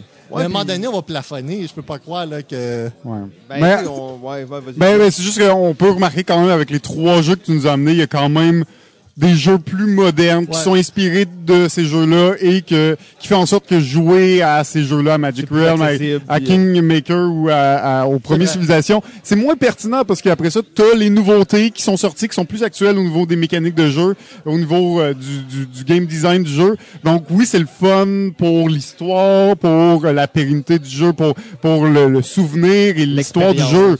Mais est-ce que c'est pertinent d'y jouer vraiment? Vrai. je pense, puis je pense que ça va être la même chose dans 30 ans, les jeux qui sont sortis euh, en ce moment, qui sortent en ce moment. Ben, écoute, ça reste je pense que le jeu va continuer à évoluer. Euh, il a beaucoup évolué depuis bon milieu des années 90 donc c'est sûr que quand on compare des jeux d'aujourd'hui avec les jeux d'avant milieu des années 90 ben clairement il y a un choc parce qu'il y a, il y a comme un gros gros scission qui est arrivé au niveau du game design et tout donc peut-être que ce, ce choc là sera pas aussi présent entre aujourd'hui et les 20 les jeux dans 30 ans mais je pense que au bout du compte la mode euh, le fait que les gens aiment ça avoir des jeux nouveaux des jeux plus récents juste le visuel tu peux rééditer un jeu 15 ans plus tard Ouais. il va avoir rien changé au niveau mécanique, mais il va se vendre parce que visuellement, il a été updaté. Moi, j'ai remarqué que les, les jour, techniques modernes là, pour faire durer le jeu, là, c'est les fameuses extensions. là. Oui, ben oui. Parce que ici, avant, là, comme ici, il y, y en a une extension de civilisation, mais c'est un jeu complet. là. Ouais. C'est- C'est pas une extension où tu es obligé d'acheter le- le- le- le- l'autre civilisation. là. Ok, c'est comme un remake, là, c'est mais ça, exactement. évolué. là. Là, puis- Exactement. Mais aujourd'hui, ben, euh, ouais. tu sais, euh, Non, mais s'occuper de sa licence, puis faire du bon Ouais. marketing, on en parle, on parle souvent de pandémie, là. C'est un jeu qui est sorti il y a plus que 10 ans maintenant, là, puis ça reste qu'il renouvelle la licence, puis il arrive à, à, à, faire que le jeu va durer dans le temps. C'est ça, fait que c'est pas juste les, euh, les extensions, mais aussi les, le spinage de la thématique, Ouais. tu sais, parce que euh, sortir un, un Pandémie de Toulouse, ben c'est pas comme sortir une extension pour Pandémie, tu sais, Non, c'est quand même un autre jeu qui va, aller chercher un peuvent public. pas avoir tous les jeux. Non, euh, sais, ne peut pas les garder pendant 30 ans. Là.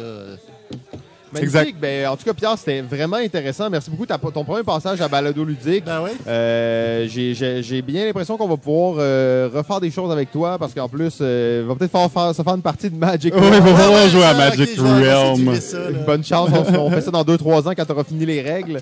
Parfait. Ben, c'était Pierre Rickman qui est venu nous parler de- des- des vieux jeux et de la pérennité euh, sur ces jeux-là aussi. Donc, c'était super intéressant. Euh, merci beaucoup, Pierre. Oui, yep. Fait que là, Ben, merci Pierre. Euh, passe au prochain invité. Ben oui, exact. Euh, donc, on a encore une fois une, une nouvelle euh, à Balado Ludique. Euh, c'est une invitée de marque et en plus, c'est quelqu'un qui est issu particulièrement du domaine du jeu vidéo. C'est quand même une designer de jeux à part entière, mais euh, surtout en ce moment de, de jeux vidéo. Euh, donc, on est très content de l'avoir à notre micro. Il s'agit de Margot Blanchard. Salut, salut. Hey, hey, hey, salut Margot, ça va bien? Comment ça va? Super bien. Euh, content de te Yes. voir. Donc, on va dire un peu comme à tout le monde, attaque bien le micro, sois confiante et euh, ben en fait, on sait que tu nous as sûrement préparé quelque chose. Je vois que tu as ton papier numéroté avec des notes ouais, dessus. ouais, bah oui. euh, Imprimé pis tout. Euh, bah, j'ai pas de téléphone en ce moment. donc, euh, Oh, pas de téléphone, ça c'est toujours fatal. Donc euh, ben on va on va te laisser euh, entamer la discussion puis nous on va on va jumper quand quand, quand c'est possible. Euh, oui, je pense qu'on voulait d'abord parler un peu de une expérience de vacances qu'on a eue. Comme je l'ai dit, euh, donc Margot, euh, euh, on- ensemble, on a fait une expérience de jeu, celle de- du quart d'heure du jeu. Euh, donc en voyage, donc vas-y, je, je te laisse commencer un petit peu à parler de ça. J'avais déjà parlé un peu du, du bar ludique, là, donc euh, euh, l'heure du jeu qui est le bar ludique à Rennes là-bas, avec leur nouveau concept qu'on va ju- juste à côté dans le fond, qui est un genre de escape room mais pas vraiment de 15 minutes. Ouais, d'ailleurs, en fait, euh, donc euh, Xavier, qui est donc le propriétaire donc des deux, qui- c'est-à-dire qu'ils sont comme collés en fait. Hein, euh, eh ben, il, il savait même pas comment nous nommer son expérience. Ça a commencé un peu de même on fait ouais, bon, bah on appelle ça un peu des défis, sorte de escape room avec du scoring, qui a de la rejouabilité. On était comme ok, genre on veut juste essayer ça. C'était vraiment. Euh, ok, on est vraiment. Il y avait donc trois expériences qui sont proposées. Nous, on a essayé une de ces expériences-là. Et c'était donc la caverne, la caverne un peu de, de Alibaba. Euh, et en fait, euh, ça dure. Le, le nom de la- de l'endroit, c'est donc euh, un quart d'heure, et l'expérience dure réellement aussi un quart d'heure avec un petit peu d'explication euh, préalablement. Donc vraiment, c'est une expérience assez courte, coopérative, euh, à plusieurs, euh, donc au maximum un 5-6 joueurs en fait. Ouais. Puis de deux à six joueurs, comme Ouais. un escape room Ça a là, l'air euh, excitant, tout ça. Donc on parlait carrément de notre, celui qu'on a essayé, parce que c'est le plus facile finalement de- d'en parler, parce que les autres, euh, ils ont d'autres euh, caractéristiques qu'on pourra mentionner ensuite. Euh, mais que le premier, en fait, c'est on est dans une euh, ca- caverne, donc sorte de, imaginez qu'on est dans une sorte de, de grotte avec plein, plein, plein, plein, plein de stocks différents. On est dans le noir, et notre but c'est de trouver des objets, euh, les mêmes objets, de faire des, Des doublons d'objets en fait. Et plus ils sont euh, en métal précieux, euh, en or, etc., bah, plus a la valeur qu'on va sortir finalement de la caverne.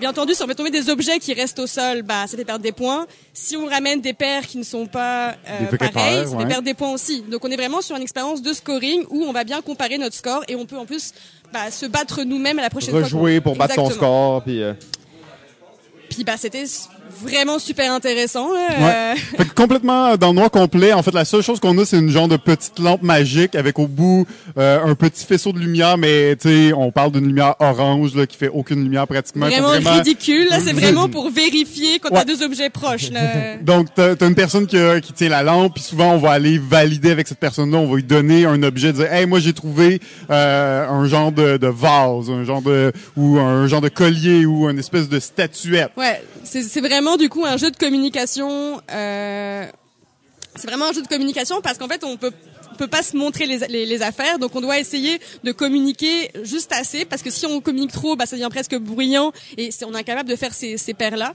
Euh, mais en fait, c'était vraiment ce mode-là. Ok, je pense que j'ai tel objet, qui a vu peut-être a senti tel objet, Mm. et surtout à l'aspect très très physique, parce qu'on est dans le noir et on touche tout. Ouais, Donc on est vraiment dans un on- rapport on voit rien, là. On voit, fort. on là. voit vraiment rien, puis tu fais juste toucher les murs pour te déplacer. Tu sais pas, euh, la, la salle est grande comment au début, donc tu essayes juste de, de voir, De saisir, de tâtonner. euh. Et Évidemment, les murs, tu touches pas vraiment parce qu'il y a des tablettes partout avec plein d'objets que tu risques de faire tomber. Tu veux pas faire Moi, tomber les j'étais trucs. en mode au sol. Je suis, ok, je suis la, je suis la plus petite. fait que C'est sûr que de toute manière, les objets en haut, je les, je les aurais pas. Donc, je me suis mis à aller au sol, à fouler au sol. Puis, il y avait aussi des sortes de boîtes d'énigmes en bois.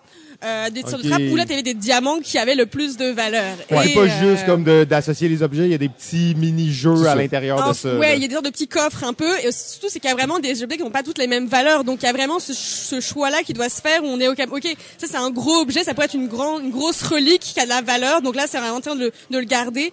Alors que forcément. trouver son doublon euh, aussi. Puis des fois, il y a des objets qui ont pas de doublon, fait qu'il faut, faut que tu fasses attention. Il y en a des objets qui sont pratiquement très identiques, mais pas tout à fait. Tu dois avoir, je sais pas, une trentaine de bracelets en argent, en, en, Avec des en motifs formes différents différentes. ou des formes. Donc c'est vraiment, euh, t'as as vraiment à faire super attention. Puis nous, on a fait un super score. Puis d'ailleurs, on était avec l'équipe de ludologie en fait, le podcast. Oh, Donc on a essayé ça cool. ensemble. On les salue d'ailleurs, euh, des, euh, des euh, cousins français de, de podcasts, de jeux. Donc euh, bonjour aux gens de ludologie. Yes. Puis on a excra- écrasé le scoring. Là, on a été dans le top 11. Donc on était 11e. Ouais, Ok. top 11 des meilleurs Top scores 11. ever de, de la place pour notre première game. C'est parce que la plupart des gens, ils reviennent et ils refont des parties, en fait. Donc, ils améliorent leur score, puis il y a certains éléments qui ne bougent pas dans l'expérience. Donc, tu peux vraiment, entre guillemets, devenir de, de Comme meilleur tu peux en meilleur. des séquences. Il y a toujours une phase un peu aléatoire parce qu'il y a plein d'objets qui sont juste remis sur les Ouais. tablettes. En fait, c'est principalement les puzzles et les diamants. Les diamants sont différents dans le sens que quand tu as un diamant, ça vaut des points par lui-même. Il n'y a pas, de- t'as pas de double à avoir. C'est juste qu'ils sont mieux cachés ou plus dissimulés. Ils sont plus petits aussi.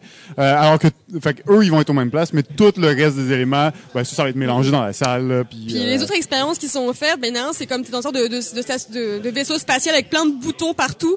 Et c'est vraiment presque, ça, ça devient presque un genre de jeu hybride euh, numérique euh, aussi. Très cool. Là, vraiment, tu, tu dois faire Là, on n'est pas dans le noir, là. On est dans, euh, euh, dans la lumière. Il y a des boutons qui. On, on l'a pas essayé, là. On se l'est fait expliquer. euh, mais ça avait l'air aussi d'être un jeu beaucoup de communication, de timing, d'appuyer sur les bons boutons au bon moment, communiquer avec les autres, l'information que tu vois, mais que l'autre a besoin. Donc, euh, ben, c'est tout un peu basé sur les- la communication entre les joueurs aussi, ces jeux-là. Exactement. Puis, on- puis c'est fou comment c'est vraiment super innovant et c'est super accessible en fait. C'est parce que c'est pas, tu pourrais dire ok, on fait un genre de jeu euh, un peu hybride, un peu compliqué, mais en fait, ça permet une certaine accessibilité qui était, euh, je pense tous, que n'importe qui puis- peut jouer, Ouais. etc. C'est encore plus accessible qu'un jeu d'évasion parce qu'il y a, il y a moins ce côté-là, énigme, la difficulté de Plus l'énigme. ou- physique, plus on est plus dans puis, Comme, euh, un- comme il dit, dans un défi. Et, euh, euh, et en plus, c'est que ça, ça c'est bien compréhensible ce concept-là parce que euh, donc Xavier a comme gagné un prix de no- d'innovation d'entrepreneurial bien classique en fait. Donc comme quoi même son projet qui a l'air assez euh, un peu spécial à expliquer, et ben rap- des gens on va dire du milieu business ont vite compris et ont comme dit ok ça c'est de la, ça a de la valeur aussi. Donc euh, on est vraiment sur un, un concept à, à suivre à mon avis. Euh, Ouais. moi j'inviterais des gens à possiblement mettre ça, euh, créer ça à Montréal, ça fonctionnerait super bien. Non, c'est vraiment une bonne idée. Puis surtout, tu sais, je pense que Jeff me disait, c'est que c'est 15 minutes, mais le prix est euh, relatif au temps que tu es là. Exactement, donc, ça a coûté te 5 coûter, euros. euh, C'est ça, donc c'est Donc on est sur une expérience à accessible. 7 dollars, 8 dollars. Ouais, c'est- peut-être qu'il y a c'est, trois euh, pièces différentes. Tu peux faire les trois, tu viens une fois, ça t'a coûté 25 pièces, mais t'en as fait trois. Donc, ça- c'est vraiment intéressant comme truc. Euh, le seul problème que, que je vois que vous me dites, c'est que ça a juste pas de nom, ce concept-là. là. C'est vraiment c'est vraiment problématique. difficile à dire, ben, venez chez nous, c'est vraiment cool, mais je peux pas vous dire c'est quoi, parce que c'est ça a pas de c'est nom. un des défi, c'est un genre de défi, effectivement. euh, Ouais, faudrait, faudrait qu'ils trouvent un bon branding pour le, le jeu parce qu'ils pourraient exporter ce concept-là euh, là. ailleurs parce qu'avec la, la ben, encore cette tendance des, des jeux d'évasion, tout ça, je pense que c'est un genre de produit euh, tu sais, similaire à ça mais qui est différent, qui va attirer les gens qui aiment déjà les escape rooms mais qui va attirer du monde qui aime moins ça peut-être ou qui veulent pas rester une heure dans une salle. tu sais. Donc, il y a moins les reste- énigmes en tant que telles. c'est comme exact. non, plus, parce que euh, ouais. c'est même pour le team building et tout, c'est vrai Escape Room c'est cool, mais si t'es- tu tripes pas énigme, bah tu vas te faire chier là. Donc ça. euh, là au moins il y a pas, c'est vraiment la communication qui reste l'instrument principal. Ouais. Puis la mécanique Et, est très euh, simple. là. Tu vas oui. pas être simple, bloqué. Tu peux avoir moins de points, mais tu vas pas être pris à une Exact. énigme pendant 25 minutes. À... Ouais, ben, Non, c'est ça. très cool, très très cool. Donc juste nous rappeler le nom de l'endroit, c'était quoi? C'est le, euh, du coup, donc le, le bar ludique, c'est à l'heure du jeu, donc c'est le quart d'heure. Le Quart d'heure. Euh, et ça, ben, on vous invite tous à aller visiter. C'est euh, c'est en France, hein? C'est à Rennes, euh, dans ma ville d'origine. euh, Ok, En fait, ouais. c'était un ancien sex shop, en fait, cette place. Ah, parfait. Tu vois, des, on sait que c'est quoi les objets de forme phallique que les gens essayent d'identifier comme étant Ouais, j'espère qu'ils ont fait des sortes de, de, de easter egg par rapport à ça, j'espère en tout cas. Mais en tout cas, on n'est pas tombé dessus. Magnifique. Ben, euh, Marco, tu nous, tu nous as préparé une petite chronique. Je vois ça, plein de Yep, belles feuilles de papier sur la table. Euh, donc, on va y aller rapidement dans le C'est ça, en fait, euh, dans la plupart, de- bah, en fait, je voulais parler un petit peu de, de design de, de jeux vidéo, puis de design de board game, euh, voir un peu comme les, les liens possibles et tout. euh, et en fait, euh, je me suis dit, comme dans les formations en design de jeux, bah, il y a toujours des, des cours de jeux de société, en fait, de création de, de prototypage en jeux de société. Euh, c'est vraiment un incontournable maintenant, même parfois qui sont appelés des cours de jeux non numériques. Euh, Non numérique. C'est quoi ça? non numérique. Non jeux, Au numérique. pire, analogique. Non numérique. Non numérique. une abs- ouais, ouais. Quand même, il y a vraiment la vision derrière, quand même, qui est encore de, de, de former avant tout designers de jeux vidéo, mais quand même, il y a une certaine présence. Puis même la plupart des designers de, de, de jeux vidéo qu'on va que j'ai rencontrés vont toujours nous, nous dire c'est important de jouer à des jeux de société, c'est important de s'intéresser euh, à des concepts innovants en de société, aussi de prototyper, de faire du jeu, euh, de, de game designer aussi en, en, en- physique en fait. En non euh, numérique. en non numérique.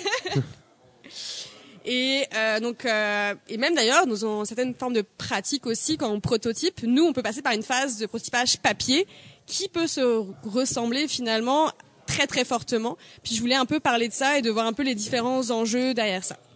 Puis ma, ma première, en fait, premier point, je voulais dire à quel point, pourquoi c'est aussi important la société pour des designers de jeux vidéo.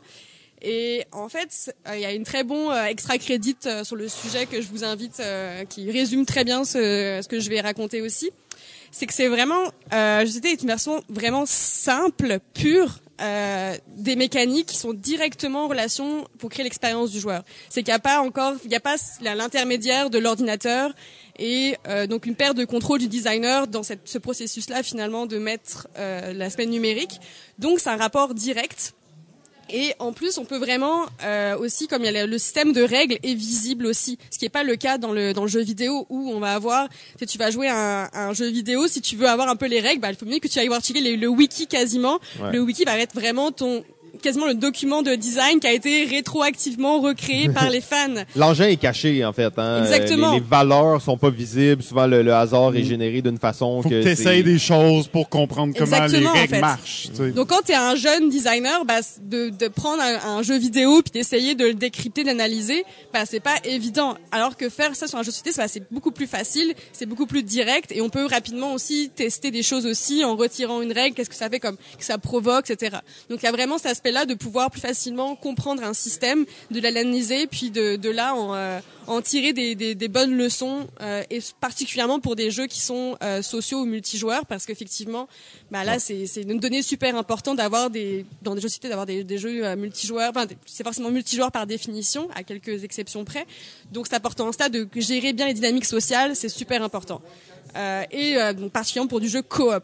Ça c'est sûr que quand on fait Oui. du jeu coop en jeu vidéo bah on a envie de regarder un petit peu qu'est-ce qui se passe jeu de société donc voilà pourquoi c'est super important. Et euh, nous, en tant que, euh, que designer, c'est pas juste pour se former, ça peut être aussi un outil de création dans le processus créatif. Euh, et ça, c'est quand même vraiment important de, de le dire, de dire que bah, comme c'est plus facile pour nous de faire des itérations euh, papier avant de de- d'aller voir notre prog et de le faire bon en fait finalement ça va être tel système et nanana puis oups j'ai fait une grosse erreur ça fonctionne pas et là il a fait tout son code où mon artiste a fait un beau modèle 3D d'un personnage que finalement je ne veux même pas utiliser Ah ouais. comment je gère ça? Donc j'ai à avoir le côté un peu de compromis. Donc tout ce que je peux faire à la à l'avant euh, avant c'est parti ça, ça va être super important. Ouais, juste au niveau des coûts puis du temps de production, Ouais. le, le travail papier a vraiment une grande valeur. Un là. prototype papier vraiment permet de se focaliser aussi sur une seule mécanique aussi. Donc vraiment quand t'as par exemple euh, dans mon cas à moi, ça a été un- le système de combat que j'ai voulu un peu euh, presque plus même simuler que réellement faire un- une version euh, comme jouable, mais vraiment de me dire ok c'est quoi les ingrédients que j'ai? Et là on pouvait vraiment facilement faire ressortir finalement les euh, les mécaniques aussi et les règles euh, du jeu et ensuite après de là transposer ça dans le jeu vidéo. Et c'est aussi l'aspect donc euh, donc jetable aussi parce que dans le sens si c'est des bouts de papier bah il y a moins ça- cet aspect là que s'ils passent du temps dessus, bah au moins on peut vraiment rapidement. En fait, tout ça ramène à, à avoir l'itération le, le plus possible en fait. Et ça, c'est vraiment dans la pré-prod d'un jeu vidéo, c'est super important. On fait que ça de l'itération, de essayer, de recommencer, essayer, recommencer. Donc plus je peux faire cette version papier de ça, plus c'est du temps gagné, plus c'est des problématiques que j'adresse rapidement en fait.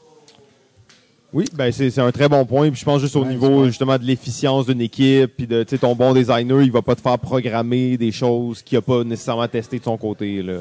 Ouais, et même tu peux aussi playtester aussi dès très rapidement. Et ça, c'est super important parce que c'est tu peux rapidement en fait voir un peu le cœur de ton expérience, ta mécanique principale, dire ok bon bah ça va fonctionner euh, et tu le- et tu peux vraiment le vérifier rapidement pour ça. Après c'est sûr un peu les limites de ça c'est que bah ça marche pas sur tous les types de jeux. Non, c'est ça. Euh, Et euh, bien entendu, c'est c'est pas exactement la même chose de prototyper papier du jeu vidéo et faire du jeu de société. En fait, c'est vraiment Non. quelque chose de différent. La différence, c'est tout, c'est l'intention derrière, en fait. Parce que moi, quand je design papier, bah c'est pas pour faire un jeu en entier qu'il serait cohérent son ensemble, mais vraiment de faire des tests Sur de des mécaniques. Exactement. C'est vraiment de tester des choses et non pas de créer un produit complet. Mm. Parce que en fait, euh, moi, dans mon dans mon espace de, de temps de projet, c'est vraiment le début. Puis l'aspect papier, bah ça, ça va être le gros, ça va être le développement général et ça va être l'aspect de la, programmation. Puisqu'en fait, tout c'est le jeu vidéo, c'est un travail vraiment plus coopératif que la création de jeux de société. Oui, absolument. Ben, c'est un bon point. Souvent, les, les jeux de société de nos jours vont être créés par euh, un auteur, un éditeur, un illustrateur. Euh, c'est pas mal ça qui, qui revient. Mais quand on arrive dans le jeu vidéo, il y a énormément d'intervenants là, qui vont- Exactement, qui vont parce que ce sont projet. des euh, chaque métier en fait euh, est euh, très on est tous très spécialisés, euh, même dans l'indie quand même, on va être très spécialisé, on va être très spécialisé. Dans chez Ubisoft, c'est les gros AAA, c'est un niveau où quand on est artiste 3D, on fait faire que des portes Ah, pendant ans. ouais, ça, c'est très précis.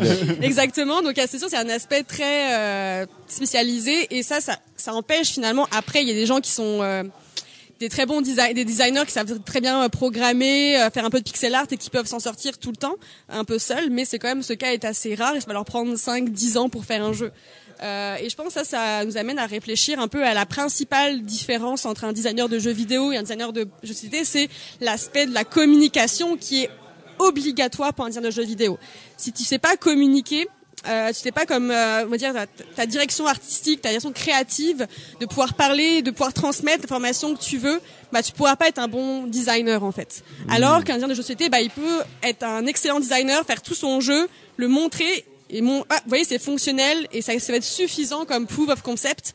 Alors que moi je pourrais même si j'ai été toutes mes idées etc je pourrais j'aurais toujours une barrière en fait pour les exprimer bah pour faut que je les exprime avant de pouvoir les imaginer Ouais. et, Et pouvoir non, les bah, créer, les, montrer aux gens. Avant là. qu'elles aient été comme produites par quelqu'un d'autre. Exactement, après, j'ai besoin d'un selon ta vision. Là. Exactement, je peux pas mettre la vision et la mettre euh, en directement et de voir ça fonctionne. Je de passer par un intermédiaire que je n'ai pas le contrôle dessus euh, et qui ont chacun d'ailleurs, tu sais, un artiste ou un prog, ils vont avoir des des, des, des intérêts différents du mien. Eux, le- leur but, un, un- par exemple, un prog, il va vouloir faire la plus belle architecture euh, de, de Le système code le plus derrière. efficace possible. Exactement. Donc c'est son son but, c'est pas de faire le meilleur jeu, c'est de faire un meilleur système pour qu'il supporte un super jeu. Et pareil pour l'artiste aussi, qui va avoir son. Ok, moi je veux avant tout, c'est je veux faire un délire aquarelle. Que tu fasses un platformer ou que tu me demandes, bah c'est pas une grosse différence finalement dans ma mon rapport finalement euh, euh, au jeu. Ouais, ben c'est c'est un- une bonne une bonne différence. En fait, euh, je sais pas si tu as d'autres différences ou si je te laisse euh, continuer euh, Euh, parce que j'avais un point par rapport à ça que je trouvais qui était très différent, mais le côté itératif de la chose. Une fois que le jeu a été produit, euh, dans le fond, les jeux d'ordi peuvent être mis à jour Ouais, pas mal n'importe quand, surtout maintenant que tout est dans l'internet et que c'est plus nécessaire des cassettes là, de jeux. Mais euh, ça aussi, c'est qu'en tant que designer, tu as la chance de retoucher le jeu une fois qu'il a été euh, donné dans les mains Puis il du a été public. testé par beaucoup, beaucoup de gens et de voir. Alors que ton jeu de euh, cartes, t'as beau le tester tant que tu veux, euh, tu vas jamais le tester assez pour que quand tu le mets dans les mains des gens, les gens découvrent pas des façons de détruire le jeu que t'avais pas pensé. Tu sais. Non, euh, exactement. Ça, c'est effectivement une grosse différence qui est un peu contemporaine pour le jeu vidéo, puisque effectivement, auparavant, En réalité, c'est pas si, si euh, récent, c'est c'est quand même c'est récent vraiment comme avec euh, euh, la- la- l'arrivée du jeu, enfin finalement de, de Steam, de, du jeu vidéo en fait, euh, En comme à téléchargement numérique en fait, euh, qui n'a pas de de- d'aspect physique. Que là, on a pu se permettre ça. Et maintenant, c'est au-delà de juste euh, une manière de, de patcher, c'est maintenant une manière de travailler en fait. Ouais. Pour certaines, quand on parle de early access, on est là-dedans en fait. C'est-à-dire que par exemple, on pourrait parler de, de Slay the Spire qui est donc un super bon jeu de deck building euh, roguelike. Donc on est vraiment on mélange euh, des vraiment des méca on, on pourrait très bien imaginer qu'ils ont playtesté en façon euh, papier le- leur, Ouais. leur jeu finalement avant de, de, de le mettre après numériquement. Mais en fait, le, le but du Early Access, c'était justement de pouvoir euh, prendre de la vie des joueurs et de balancer le jeu un peu presque live en fait. Ouais, exact. Et, Et- je sais que Slay the Spire était très euh, actif sur ça. hein. Il faisait beaucoup de mises à jour sur les commentaires des joueurs. Parce, puis- parce que en fait le designer principal, enfin le prog designer principal et avant tout un fan de Netrunner était un gros euh, participait vraiment est un pilier de la communauté en fait de fans et il s'est euh, totalement on va dire servi un peu sa communauté de de- d'amis collègues fans de Netrunner pour euh, faire de la data en fait et dès le début du projet ils ont vraiment pensé leur système pour récupérer l'information sur les, comment les joueurs allaient jouer pour balancer leurs cartes. Et d'ailleurs, quand même récemment, il y a eu des changements de cartes et tout, c'est quelque chose qu'ils font assez régulièrement de balancer un peu live tout le temps. Ouais, et ça, c'est une possibilité vraiment intéressante. Surtout, là, tu parles l'exemple de Slay the Spire. Euh, je pense aussi rapidement là, à un jeu qu'on a parlé récemment qui est Auto Chess, le, le mode de Dota, mais c'est des jeux qui s'apparentent tellement à des jeux de table aussi. Hein? Donc, tu parlais de l'importance de connaître les deux. Euh, Il y, a, il y a une fusion qui se fait graduellement. Alors, on commence à avoir des jeux avec des applications mobiles et des jeux de, de vidéo qui, qui prennent beaucoup de mécaniques Ouais. des jeux de table. Bah, ou même le fait de- d'adapter des jeux de société en jeux vidéo. euh, et vice versa en fait Euh, donc il y a comme il y a vraiment un- une synergie entre les deux puis de plus en plus ça va être difficile de savoir est-ce que c'est un jeu vidéo ou c'est un jeu de table ou c'est un jeu de table numérique ou c'est un jeu vidéo avec application ou ça va être euh, Ouais, je, je pense qu'en fait, c'est parce que c'est surtout un public assez proche, en fait. C'est un public de niche, mais qui se retrouve sur beaucoup d'aspects. Euh, tu sais, on va, on va, on va retrouver finalement des fans de jeux de simulation, de jeux de gestion, euh, qui vont être des gros fans euh, de wargame aussi. On va avoir des sortes de, de liens un petit peu de même rapport, on va dire, au jeu en termes de stratégie, en termes de plaisir, qui font finalement qu'on va avoir des pratiques complémentaires. Où en fait, quand je vais, je vais être seul, je vais, euh, je vais jouer justement à Slay the Spire, mais le lendemain, je vais aller faire une partie de, de board game parce que je vais avoir assez plus. Et là, on, va, on a là cet aspect de complémentarité finalement dans ces pratiques où on arrive à pour chaque moment de sa journée entre guillemets, on a une expérience Le meilleur jeu. ludique. Euh, exactement. l'homo ludus comme on dit hein? un jeu à tout moment Euh, ben parfait, on va te laisser reprendre euh, où tu étais rendu. Euh, on a un petit 3-4 minutes pour continuer ça. ou- Oups, ça y est, elle est mélangée dans ses papiers. Hey! non, non, on est relax ici, on est là pour se Euh, détendre un peu.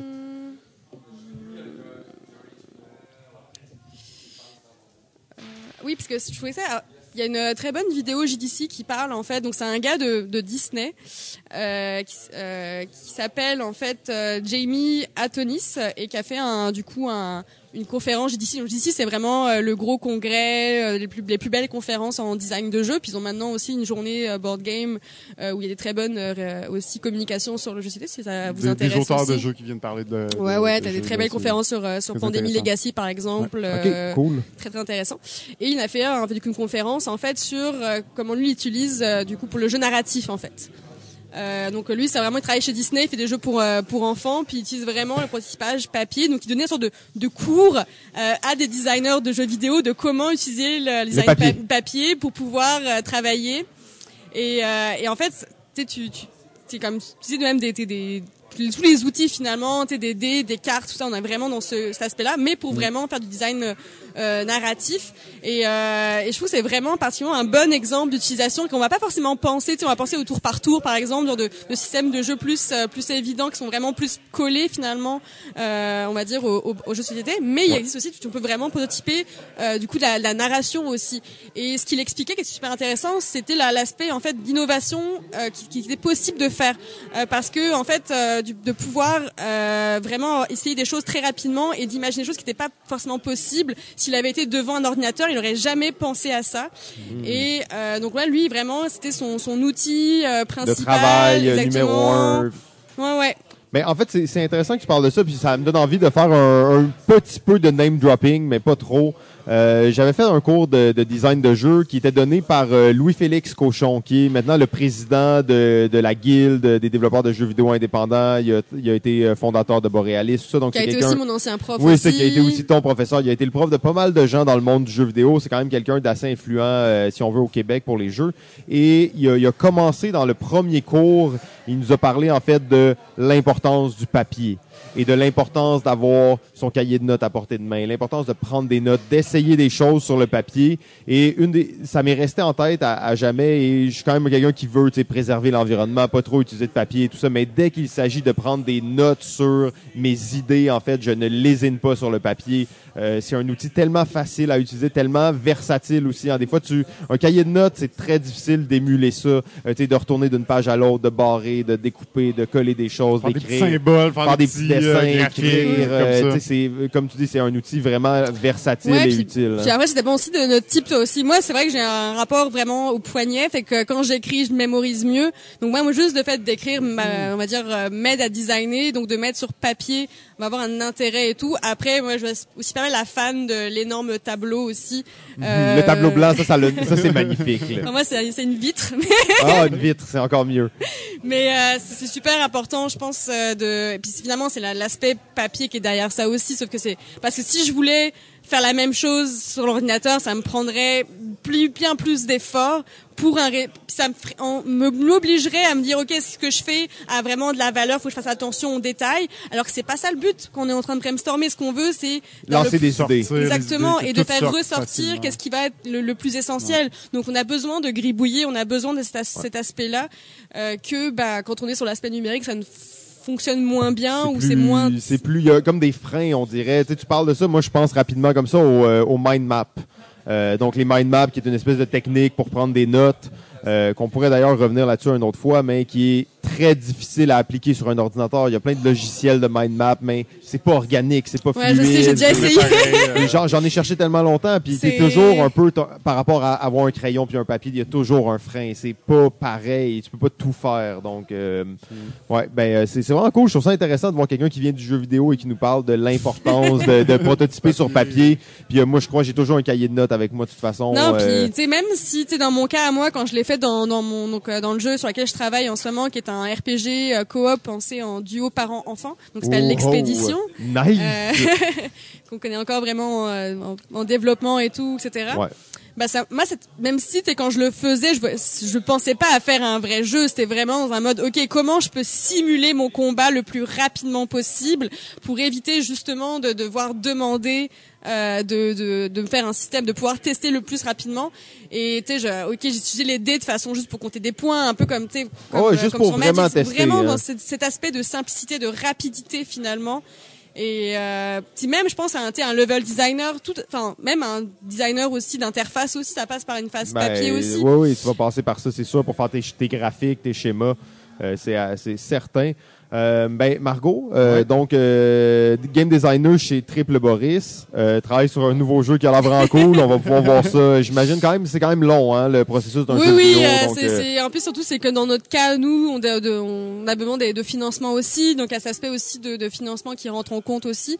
Euh, on peut donc pas le projet avance au fil que le financement rentre. euh, Exactement, ouais, c'est un autre, c'est sûr, c'est on est dans un autre type de budget parce que voilà, euh, parce que les procs ça coûte cher. il y a une Ouais, équipe- il y a une il y a, il y a une équipe grosse équipe qui vient derrière euh, et tout ça. Mais euh, merci beaucoup. T'étais, t'étais supposé d'être- de venir euh, un peu plus tôt dans, l'univers Ouais. balado ludique. j'a- J'avais une game jam. Ouais, ça, ça, c'est magnifique. Donc on est vraiment content que tu sois là. Puis je, crois qu'on va avoir la chance là, de, de se reparler prochainement parce que Ouais, c'est, parce que j'ai vraiment envie de démarrer une réflexion sur un peu le, le design en général, puis c'est un peu la première approche entre guillemets sur cette thématique-là que je voulais amener. Mais clairement, il y aura d'autres euh, d'autres enjeux super intéressants. Très cool. Fait que ben merci Excellent. beaucoup Margot. Merci. Donc euh, on se reparle très bientôt. Oh yes, JF. Alors ça va bien. On est déjà rendu à trois invités. C'est quand même un marathon assez. oh oui, ben, euh, super intéressant. intense. plein Mais à date, sujets là, diversifiés. Tout euh, ce qu'on a eu, c'était vraiment intéressant. On a malheureusement dépassé un tout petit peu avec chaque personne. Et là, on sait que euh, notre prochain invité, c'est pas n'importe qui. Lui, il a aussi préparé son truc. Six feuilles bien préparées. Alors, il s'agit bien entendu de nul autre que le seul et unique ludologue du Québec, Sylvain A. Trottier figure emblématique. Euh, on pourrait même appeler euh, balado ludique et le ludologue. En fait, c'est rendu un trio euh, informel qui s'est développé avec le temps. Euh, donc, euh, ben, Bonjour Sylvain. Salut, salut, ça va? Ben oui, ça va bien, ça va bien. Donc, euh, en fait, hein, euh, on, on laisse ça entre tes mains. On sait que tu as 6 feuilles écrites en 8.8, donc euh, Avec on va les te marches laisser tirées au maximum. co- commencer euh, maintenant euh, et on va, on va embarquer quand ça va être le moment. OK, parfait. En fait, moi, mon, mon idée, c'était de venir et de pas parler de jeu. Oh, Le comme c'est comme d'habitude. controversé. Ouais, j'aime bien, j'aime bien mettre le, le bordel dans vos, dans vos plans. Mais en fait, on va, on va quand même parler un peu de jeu, mais j'ai envie qu'on parle de films et de jeux. Oh, OK. Ouais, un sujet qu'on a jamais abordé, je pense. Effectivement, je pense que, en fait, en fait, c'est parti d'une idée. Je me suis dit bon, je pense qu'on on va s'entendre que tout le monde autour de cette table est d'accord sur le fait que les jeux c'est un produit culturel. Oh oui, oh oui, on commence comme ça. Ouais. Puis il n'y a pas d'ambiguïté là-dessus. Non, non, c'est on- assez clair, même si c'est pas reconnu officiellement. Bien entendu, tous les gens du gouvernement qui nous écoutent, vous pouvez nous rejoindre. Tous euh, les députés. hein. Ben oui, on va, on veut pousser pour ça. En fait, ça devrait être le mandat numéro un à un certain point de balado ludique, mais c'est un peu ça qu'on fait aussi en parlant autant du jeu. On le développe comme étant un produit culturel. Donc, euh, on, on sait que dans les produits culturels, euh, il y a beaucoup de croisements qui se font euh, entre un livre adapté en film. Euh, donc, un jeu adapté en télésérie. Exactement, exactement. Donc, je suis, je suis parti à la recherche de tous les, euh, les liens qu'on peut faire entre film et jeu. Euh, Donc, au début, je me suis dit, bah, ça va être assez simple. Je vais sortir à peu près les cinq jeux, les cinq films qui existent sur des jeux. Euh, puis, euh, on va, euh, on va parler de ça. Il y en avait presque pas. Ouais. C'est j'imagine. Ben, j'arrive à six pages. ok, quand même, Oh, quand mais même. mais c'est Ah. pas un six pages de films qui sont euh, tirés de jeux de société exactement. Ce sont des films qui ont des liens avec les jeux de société. OK? Donc, euh, j'ai regroupé ça après avoir passé plusieurs euh, nuits blanches. Je me suis dit, ah ben ça va être facile, j'ai six films, ça va être... Je pourrais même les regarder avant, je pourrais en parler. Puis là, quand j'ai commencé à faire, j'ai fait, aïe aïe. Euh, donc, j'ai essayé de regrouper ça. thèse, Fait que t'as pas, pas réécouté Jumanji, là, c'est ça? Mais non, malheureusement. Ni le film de Battleship? Ah, Ok, ok, c'est bon, on laisse- on laisse enchaîner. Euh, donc, euh, c'est ça, j'ai regroupé ça en différentes catégories. Je vous, je vous liste un peu les grandes catégories que j'ai, puis je vous laisse me dire de quoi vous avez envie que je parle, parce que j'ai pas l'impression qu'on va réussir à parler de tout. Donc, euh, mon premier, c'est ben, évidemment les films basés sur des vrais jeux de société, donc euh, ceux, ceux que vous venez de nommer, par exemple Battleship. Euh, ma deuxième catégorie, c'est des films ayant des jeux non réels, comme par exemple Jumanji. Ouais, ok. ouais, Euh, cool. ma euh, troisième catégorie, ce sont des documentaires sur les jeux de société. Ouais, ouais. Et euh, ma dernière catégorie, c'est plus autres types de jeux. Jeux de rôle, jouets et autres. Ouais, ok, quand même. lequel vous parle le plus, Ben, je pense qu'on, moi, je commencerai avec celui qui est tiré de vrais jeux de société. Là, ça doit ouais. être aussi probablement la Les catégorie la plus pathétique. Eh bien, OK, on va, on va avec ça. On pouvait le garder aussi pour la fin parce qu'on sait que c'est le bonbon que tout le monde veut avoir. Mais OK, on commence avec le plat de résistance. ouais. Ah, nous, on est des gars, on est, on est là pour le. On attaque la- le dessert en premier. Ouais, c'est bon, je veux le Sunday tout de suite. Là. Parfait, let's go. Donc, euh, j'ai regroupé ça en fait en deux sous-catégories. Le premier que je dirais, ce sont des films où on voit des gens qui jouent au jeu. Ah, OK? ok. Puis le deuxième, c'est vraiment le jeu se passe dans l'univers proposé par le jeu. Vous voyez la distinction entre les deux? Euh, donc, dans les, dans les films basés sur des gens qui jouent à des jeux, j'exclus tout de suite tous les films qui sont sur euh, des échecs, sur du Go ou euh, sur le poker parce qu'il y en a quand même beaucoup. Ouais. Mais tu vois, ça c'est une bonne chose qu'on pense pas souvent dans les jeux, dans les jeux de société, de table, dans le fond, dans les films. Effectivement, il y en a vraiment Il y en a beaucoup. beaucoup. Des fois, c'est le propos. D'autres fois, c'est un truc connexe au film. Des fois, il y a juste une scène où est-ce qu'on voit des gens, euh, des gens jouer. Moi, j'adore les films de Blackjack, tu sais, les films là où le gars il est dans merde, puis là, il va parier, banque, puis là, tu sais, il y en a, il y en a des bons, Il y en a, y en énormément. Mais donc, j'ai essayé d'exclure ça. Euh, si ce n'est peut-être euh, souligné, parce que j'ai un super bon souvenir, euh, le film, c'est un court-métrage de Pixar qui s'appelle Jerry's Game, qui est sorti en 97. Euh, Jamais c'est un vieux monsieur qui joue aux échecs contre lui-même. Vous avez peut-être déjà vu ça? Ah, ça me dit quelque chose, ça Ouais. me dit quelque chose, mais C'est euh, juste, c'est tout mignon et voilà. C'était juste un petit, une petite parenthèse. Donc, euh, premier film que j'ai réussi à trouver, euh, c'est euh, euh, c'est le, le jeu Rule Number euh, 3. Rule Number 3. Ouais, c'est un court métrage sorti en 2011. L'idée est assez simple. C'est un couple qui se retrouve dans un pub un après-midi et ils décident de commencer une partie de Scrabble. Et l'un des deux euh, personnages regarde euh, la serveuse et la trouve mignonne a priori. Et là, le couple coupe toute forme de communication, si ce n'est la Je- partie ah, il de se parle Scrabble. à travers le À Scrabble. travers le Scrabble, voilà. OK, OK. Ah, c'est pas pire, ça. Bon concept. cool, ouais, Donc, il joue au. Euh, John au Garnier, il Scrabble. s'envoie chier un peu parce que le gars, il crouse la fille. Ouais. Puis, euh, OK, nice. C'est ça. Ben, c'est un court métrage, donc c'est assez, assez rapide. Sinon, euh, oh, j'ai fait un saut. En fait, en 2005, euh, Quiet Night In. J'ai essayé de trouver ce film-là, introuvable, si ce n'est quelques informations qui en ressortent. Ça a l'air d'un film un peu indépendant, un peu spécial. C'est l'histoire, en fait, d'une écrivaine qui, en panne d'inspiration, décide d'inviter des amis, tous plus bizarres les uns que les autres, pour boire un verre et jouer à clous. Et son idée, en fait, c'est de voir ce qui va se passer. Et Ok. ça risque de déraper pas à peu près. Et c'est censé être un film, une comédie très euh, très drôle, mais malheureusement, je n'ai trouvé que des commentaires. J'ai pas Ok. réussi à trouver plus euh, que ça, même pas de bande-annonce. Ah, hey, c'est OK. The Quiet. Euh, A Quiet Night In. OK. Voilà. Sinon, il y a The Lord of Catan, Cool. un jeu où, euh, sorti en 2014. Euh, ça a été financé via Kickstarter. C'est un couple, c'est un court métrage encore une fois, c'est un couple qui se bat encore une fois euh, autour d'une partie de Catan sur tablette. OK. Sur tablette. Donc, il joue à- moderne. Ouais, il joue à Catan sur tablette. Euh, ça a l'air vraiment d'un film indie. Euh, J'ai regardé la, la- le court-métrage très rapidement. Euh, il y a des mélanges de genres, de styles cinématographiques. Il y a- C'est surjoué. Euh, Ça a l'air un peu comme humoristico, absurde OK, sur les comme bords. presque un pastiche d'un film un peu de merde. Exactement, Ok. c'est ça. Ouais. Donc, euh, Non, voilà. Je vais pas dire ça de même. là. Je vous invite peut-être à jeter un coup d'œil là-dessus parce que quand même un film sur Catan. Oui, oui, c'est quand même exceptionnel.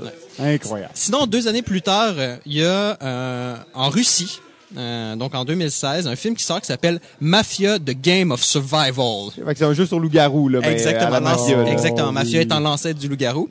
Donc, euh, c'est dans une espèce de futur euh, euh, semi-post-apocalyptique, semi-cyberpunk. J'ai pas trop saisi. Est-ce Euh, full cheap ou... non, c'est vraiment comme let's go, on envoie du CGI à fond. ok? OK, blockbuster, là. Ouais, ouais.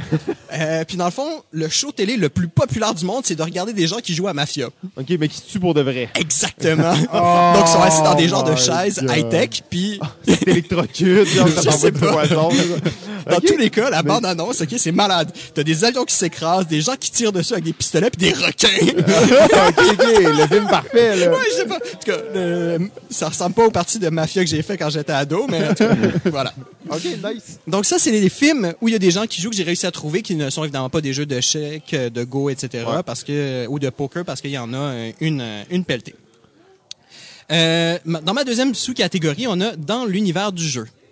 Eh bien, je peux pas passer à côté de probablement ce qui est, à mon avis, la meilleure adaptation de jeu de société en film, le film Clou de Ouais, 1985. c'est sûr. Un film qu'on a tous vu dans notre cours d'anglais en secondaire 3. ou quelque Ah ouais, l'avais pas vu à ce moment-là, moi, c'est comme ça que je l'ai vu, là. Il faut, quand même souligner que ce film-là euh, est avec euh, Tim Curry. Pour ceux qui connaissent pas, c'est euh, le protagoniste dans dans ce film-là. Il y a Tim Curry, Tim Curry qui est le protagoniste du fameux Rocky Horror Picture Show. Ah, OK, oui. Et ouais, effectivement.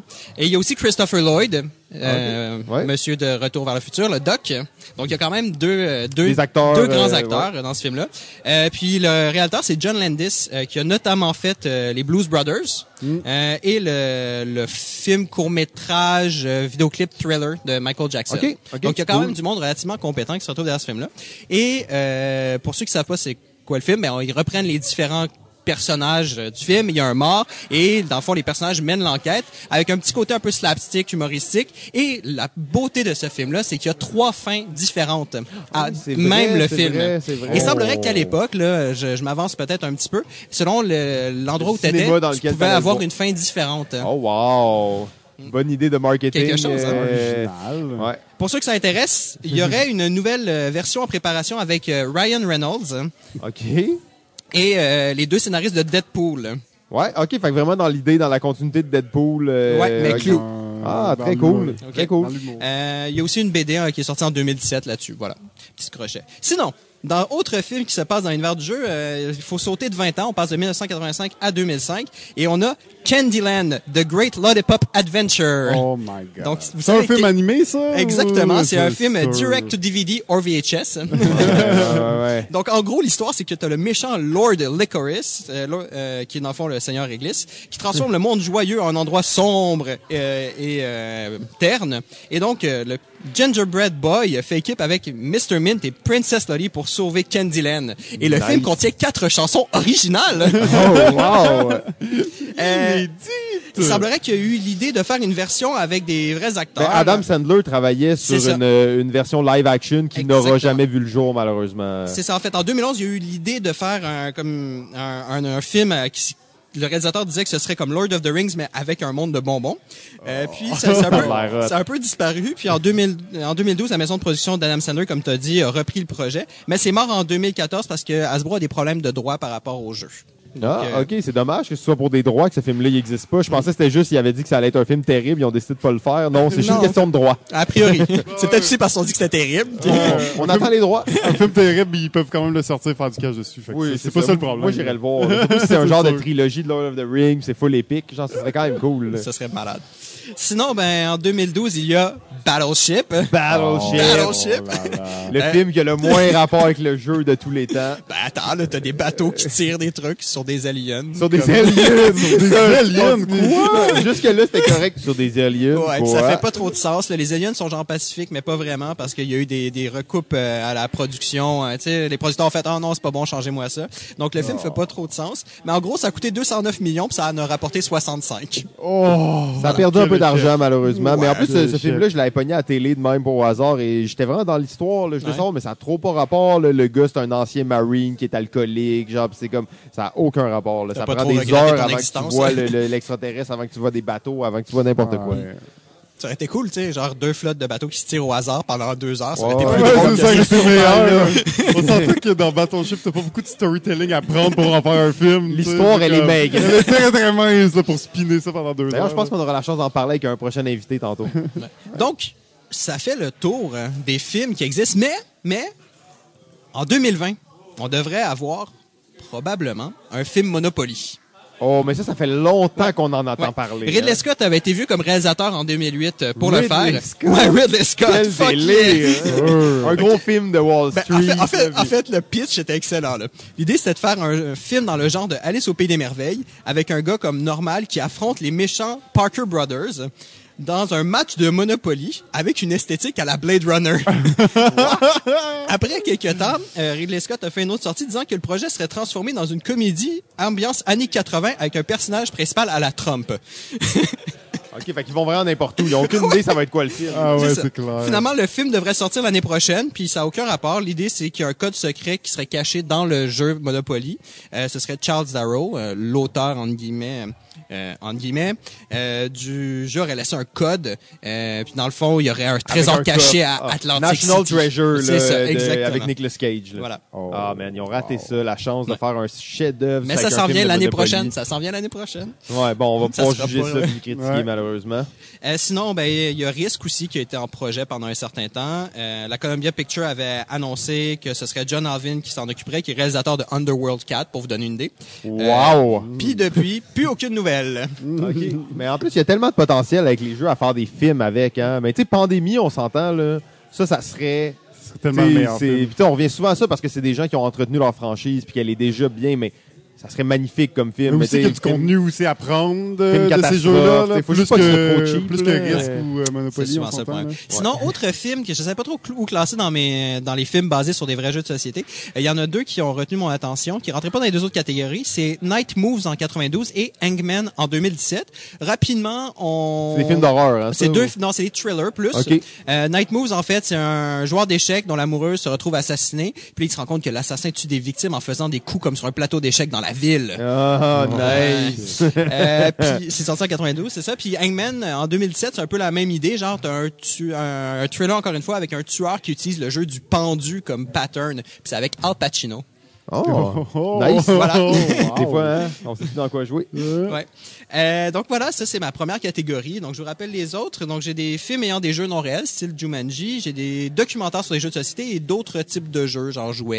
euh, Mais là, et- comme tu t'imagines, il va falloir qu'on fasse, un, qu'on fasse un- Ouais, une chronique ouais. 2 de ça Ouais, prochainement, dans une prochaine saison. Fait que moi, je te dirais, as-tu un petit, une petite préférence là, là-dedans? Oh là, là? oh là, oh là, c'est difficile. Tu veux vraiment nous laisser comme- choisir? Ah hein? ouais, allez-y là. Moi, je veux qu'on puisse parler de Jumanji. Là, tu sais, Ouais, importe, euh, prends ok. cette catégorie-là. là. La Ouais. catégorie des films ayant des jeux non réels. Ben, le premier que j'ai réussi à trouver, Jumanji, c'est un vrai jeu, OK? après. Il est sorti après. je les ai brisé tes rêves d'enfance. Euh, puis j'ai joué, en fait, puis c'est pas très bon. Euh. Imaginez. on, on tripait quand on était petit, mais c'était pas bon. Donc, euh, le premier que j'ai réussi à trouver, c'est Quintet en 1979. Donc, Quintet? Quintet. Quintette, OK? C'est le nom du jeu dans le dans le film. Donc euh, en gros, c'est dans un futur euh, post-apo où tout est glacé, c'est un hiver éternel. Un genre de chasseur euh, va voir sa femme assassinée par un jeu mystérieux appelé le Quintet. Donc là, il décide de participer au jeu pour se venger. Il semblerait que le film est super dur à suivre, qu'il se veut comme hyper symbolique et deep, mais en fait, c'est juste plate. OK, OK. Voilà. Ben, Euh, ouais. Sinon, on fait un petit saut. C'est pas un jeu de société, je suis désolé, mais je peux pas ne pas en parler. Mazes and Monsters. hein. M'a sorti en 82. Euh, c'est à la période de la panique satanique autour de Donjons et Dragons. Euh, donc, il y a un film qui a été fait basé sur un livre qui se basait sur l'espèce de- d'angoisse collective euh, sur le jeu de rôle, c'est un truc de Satan, pis des, Ah des- ouais, hein. voilà. Donc euh, Mazes and Monsters, gothiques. Ouais, c'est ça.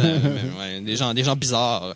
Euh, donc dans Mazes and Monsters, c'est un groupe d'étudiants qui jouent à un jeu de rôle, puis là, ils, se mettent en danger, puis là, l'un d'eux autres va devenir complètement fou, absorbé par le jeu. Euh, puis ce personnage-là, il est joué par Tom Hanks. C'est son premier rôle. Ah, wow. Ouais, premier non. rôle principal. Ouais, ouais, OK. Ouais, c'est quelque chose quand même à regarder. C'est très mauvais. Tu l'as regardé, celui-là? Ouais. Euh, j'ai pas regardé au complet. J'ai Ok. pas réussi à tenir. J'ai sauté des scènes. Euh, sinon, en 85, trois ans plus tard, il y a le jeu Whomania. Donc, euh, c'est un garçon un peu vilain, là, genre Denis la petite peste, si on veut, qui se fait emprisonner dans un jeu qui va lui apprendre les bonnes manières. Oh, la meilleure chose. C'est un, c'est un genre de film chrétien un peu weird, c'est tout en pâte à modeler. là. C'est fait en pâte à modeler? ben oui, c'est de la claymation. Là. Ah, Ben, ok. C'est filmé en humain jusqu'à ce qu'il rentre dans le jeu, puis Ok. là, dans le jeu, c'est en claymation. ouais. Oh, wow. Ouais. J'ai jamais vu.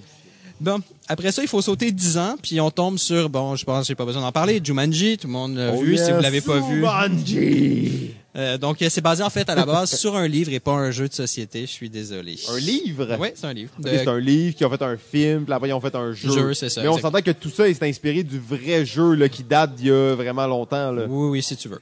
Ouais. il y avait des aimants dans ce temps-là, par exemple. Ouais, ouais, c'est ça, exactement. Ouais. Euh, D'ailleurs, il y a eu un remake de Jumanji. Là. Oui, euh, un remake euh, Dans récent, l'espace, non? euh, C'est comme ben, ça, en fait, en, fait, il y a deux rem- Il y a deux remakes. Ouais. Il y en a un tout récent jeu vidéo, mais j'en parle pas vraiment parce que on s'écarte un peu du sujet. Mais il y en a un autre, on y arrive. Euh, Il y a un il y a un autre film en 2002 qui s'appelle Tabou et c'est pas sur le jeu Tabou. Je pensais que c'était sur le jeu Tabou, Ouais. donc ça serait retrouvé dans cette catégorie-là. Non, non, c'est juste un groupe d'amis qui jouent à un jeu où ils doivent dire leurs secrets sur des questions tendancieuses. Donc c'est un peu un genre de, euh, tu sais, le jeu où tout le monde vote euh, dans la Ouais. petite boîte là, Privacy. Privacy. C'est un genre de ça, mais évidemment, évidemment, ça dérape. Ouais, ouais, là, il y a des Parce que secrets qui c'est des secrets, affaires genre, euh, il y en a qui en profitent pour, euh, pour euh, laisser aller leur petit penchant sexuel un peu tordu, pis ce genre C'est un d'affaires-là. film français où Non, des gens non, sont non, autour d'une table puis ils discutent, non, non, ou non, c'est plus un film un peu d'horreur? Ah ouais, c'est un peu horreur, là. OK, OK. Ouais. Ouais, non, attends, là, ça a été fait aux États-Unis, là. Pour ce genre de truc-là, il y a deux choix. Ouais. C'est soit que c'est un film français full intellectuel où les gens sont autour d'une table puis ils parlent, ou soit que c'est un film d'horreur. tu sais. Ouais. Ouais, on, on est, on est dans la catégorie du film d'horreur. Ça se dispute un peu, mais rapidement, ça, se- ça s'entretue. Euh, Oh, Sinon, euh, en 2005, la suite de Jumanji, Zatura. Ah oui, c'est celle-là, Zatura. dans l'espace. Ouais. C'est ça, c'est dans un univers sci-fi. C'est à peu près le même concept. Le deux enfants qui tombent sur un jeu, puis là, ben, ils se retrouvent dans l'espace, puis il faut qu'ils arrivent à en sortir, etc., etc. Euh, puis il y a un jeu qui est sorti, évidemment, un jeu de société qui est sorti dans la foulée, euh, qui s'appelle Zatura aussi. Mais imagine ça, là, tu, tu joues à un jeu de société puis tu deviens un singe. Là. Je veux dire, c'est, c'est traumatisant. Là. Ouais. Tu sais même pas si tu vas redevenir normal. Après, ta vie, elle est changée à jamais. Là. C'est comme, c'est... Moi, Ouais. ça me fait capoter. C'est ce pour ça qu'il faut considérer chaque jeu auquel on va jouer avant de vraiment s'asseoir à la table et se dire, ah, je vais essayer. On sait Tu sais jamais, jamais ce qu'est-ce que tu peux passer. devenir. Puis, Exactement. on s'entend que ça, c'est un peu fantastique. Tu peux devenir un singe, mais euh, tu peux devenir plein d'autres choses qui sont totalement réelles. Hein. Fait qu'il faut être prudent. Ouais. Plein de danger. Euh, sinon, en 2009, deux films qui sortent, Open Graves et The Blackwater of Echoes Pond. Euh, en gros, ça ressemble pas mal les deux. J'ai pas réussi à comprendre c'est quoi la différence, mais dans les deux cas, ce sont des jeunes qui jouent à un jeu. Dans le premier cas, c'est le jeu Mamba. Dans le deuxième, Echoes Pound. Et euh, dans les deux cas, ben, ça finit que tout le monde s'entretue. Voilà. Il y a beaucoup Ok. d'affaires avec des films d'horreur, Ouais, hein, un ouais, peu exactement. comme. euh, C'est souvent Exactement. aussi, euh, les films où ils s'entretuent, souvent des roll and move. Hein. Ouais, je veux juste dire ça de même. Non! le petit tutoriel qui glisse. Euh, Les roll and move, tu dis que ça laisse aller de l'agressivité puis des choses comme ça? ou? Ouais, ben rendu là, je pense que c'est la mécanique la plus euh, violente ou la plus meurtrière, je dirais, en fait. Ouais, celle qui a tué le plus de joueurs. Sûr. le plus d'amitié. Le plus de flip de table. exact. En 2010, euh, un an après, sort You People. C'est un film ultra indépendant. J'ai regardé, puis c'est vraiment, euh, c'est vraiment sketch. Là. Mais l'idée est intéressante. C'est trois gens, euh, trois personnes un peu, un peu weird qui créent un jeu de société qui devient hyper populaire. Puis en fait, le jeu a comme une espèce de faille dedans qui va commencer à créer des émeutes autour de problèmes raciaux puis de problèmes sociaux. OK. Ça part genre d'un truc vraiment innocent, puis ça, Oh ça devient genre en gros, euh, en gros sujet comme qui, qui monopolise comme Humanity. Ouais, ou, c'est ça. euh, Et qui a dérapé, puis tout le monde capote là-dessus. Genre, ça fait les nouvelles, puis tout ça. là. OK. Ah, Donc, quand vous faites des jeux, faites attention aussi. Ouais, ouais, on sait Euh, pas, hein, la portée sociale des jeux, c'est de plus en plus un sujet qui est présent. On parle de serious game, on parle de jeux d'apprentissage et tout. Donc, soyez encore une fois très prudents. Comme on dit, la vie est un sport dangereux. Effectivement. Sinon, il y a Beyond the Gate, sorti en 2016. hein. Euh, en gros, c'est deux frères qui sont pas vus su- depuis super longtemps, qui trouvent un, un vieux jeu sur VHS. Atmosphère! genre, puis là, ils décident de jouer ensemble. Puis, euh, ça paraît que le film est vraiment fun parce que c'est comme un espèce d'hommage années 80. Puis ils rentrent dans le jeu de, de la VHS. Puis c'est vraiment comme, c'est vraiment atmosphère, mais comme on s'en, on s'en moque un peu parce que c'était rigolo puis pas le fun, mais fun en même temps. Donc, euh, celui-là, il me tente en fait. Il a ouais, ouais, l'air lui, lui vraiment, il Ouais. a l'air intéressant, là, pour une fois. Sinon, rapidement, bon, j'ai d'autres films, là, avec Knuckle Bones en 2016, Game of Death en 2017. Ben, c'est des jeunes qui jouent à des jeux puis qui S'entretuent. s'entretuent. Encore les roll and move. c'est sûr que c'est ça. puis cette année, en, euh, ben, cette année, en 2018, là, donc il y a moins d'un an, il y a un film qui est sorti qui s'appelle Game Night. Celui-là, je pense qu'il vaut vraiment le détour. Game Night, tu l'as vu ou? Non, j'ai vu la bande-annonce, j'ai fait, Ok. oh, il y a quelque chose là. En fait, c'est un couple qui se rencontre autour des jeux, qui, qui sont des gros fans de jeux, qui décident d'inviter leurs amis pour une soirée de jeux. Puis le Tout jeu monde s'entretue. non, le Ah. jeu se transforme en un genre de meurtre et mystère, mais c'est une genre de comédie euh, où genre la question est où est-ce où est-ce qu'il se passe pour qu'est-ce qui se passe pour vrai puis qu'est-ce qui est faux genre. Donc des fois ils s'embarquent dans les trucs, ils pensent qu'ils ont un faux gun dans les mains puis ils tirent avec, c'est un vrai gun, tu sais. Ah, ok, ok, ok. Ok. Donc ça, Game ça amène Night. les- Game Night, c'est ça, ça a l'air vraiment vraiment rigolo. Donc ça c'est ma, ma catégorie film ayant des jeux non réels. hein. Oui, ben c'est vraiment cool. En fait, c'est bon, bon travail de recherche. Ça nous Ouais, amène vraiment sur des, des discussions intéressantes. On a oublié un peu de mentionner. J'avais souvent entendu parler qu'il allait avoir un jeu sur Ouija. Oui, ben tu Un peux parler de sur ça, j'ai une catégorie au complet là-dessus. Ok, ben on, on va devoir malheureusement garder ça pour la prochaine fois. On voit notre euh, sept films. sept Oh films sur my Ouija. Ben tu sais, on, on, on se réinvite de toute façon. On le sait, on n'est pas inquiet. C'est euh, Balado ludique et le ludologue, un trio maintenant bien connu.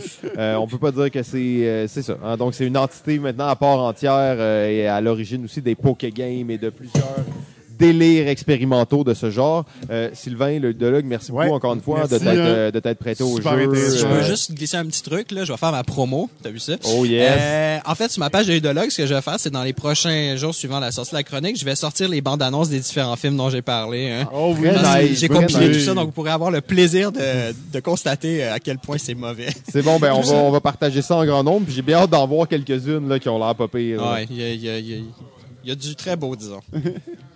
Magnifique. Euh, Ben, JF, on est déjà rendu euh, à la fin de, de, de la, que- de, de l'épisode 1 de, cette, de la de ce party. partie, on va prendre une petite pause euh, et euh, manger un petit truc, grignoter un peu et euh, Ben, il nous reste un invité, bien entendu, à, à avoir à la table. Ah oui, bien sûr, ben oui, JF. hey, OK. Alors, ben, sans, sans plus tarder, on va accueillir euh, le, le poète du jeu, éditeur de renommée internationale avec sa brand Le Scorpion Masqué.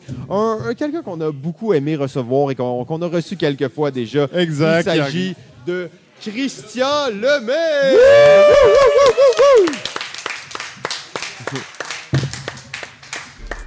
Bonsoir.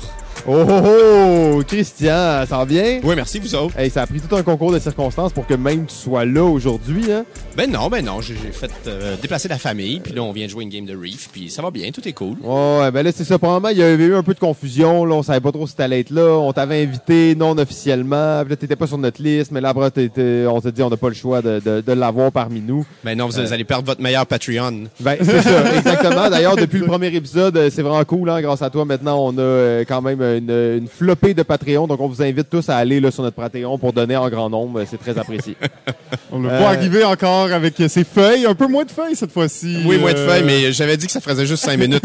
Ouais, c'est ça. C'est parfait, tu vois, parce que là, on est à la fin de, de, de l'épisode, le premier épisode du party de balado ludique. T'arrives là, je pense que tu as une belle chronique pour nous. Ça va toucher des sujets qu'on a eu la chance de parler avec d'autres invités. Euh, on n'a pas, on n'a pas mis en place le duel avec euh, PP7. Malheureusement, l'horaire ne le, ne le préparait, ne le permettait pas. Mais Mais c'est surtout que Pierre s'est pas préparé, je suppose. Donc, euh, euh, il était comme non non mais là j'ai rien fait puis tout. Fait que, mais euh, c'est un duel qui se prépare pour la saison 6. OK, donc euh, on va y revenir très très prochainement, mais on va te laisser euh, enchaîner rapidement avec ton sujet comme ça on va pouvoir euh, jumper là-dedans. ben là, je me fie sur toi puis sur JF pour s'ostiner un peu avec moi, bien sûr.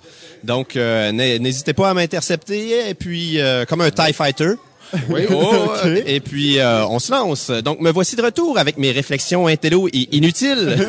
Des nuits passées sur euh, les dragons nocturnes à écrire des euh, Oui. presque thèses. Oui, c'est ça. Hey, T'es-tu allé lire ça, toi, là, dans le temps? Ah, ah, ah, ah, ah. Bon, alors les plus courageux se souviendront que du pourquoi Catan n'est pas un jeu allemand, que j'ai expliqué ça justement lors de l'épisode 1 On de la faire un retour là-dessus ou euh, Non, non, non, non. J'allais, j'allais juste vous demander si depuis vous aviez joué à Richard Cœur de Lion? Non, ou à La Sound?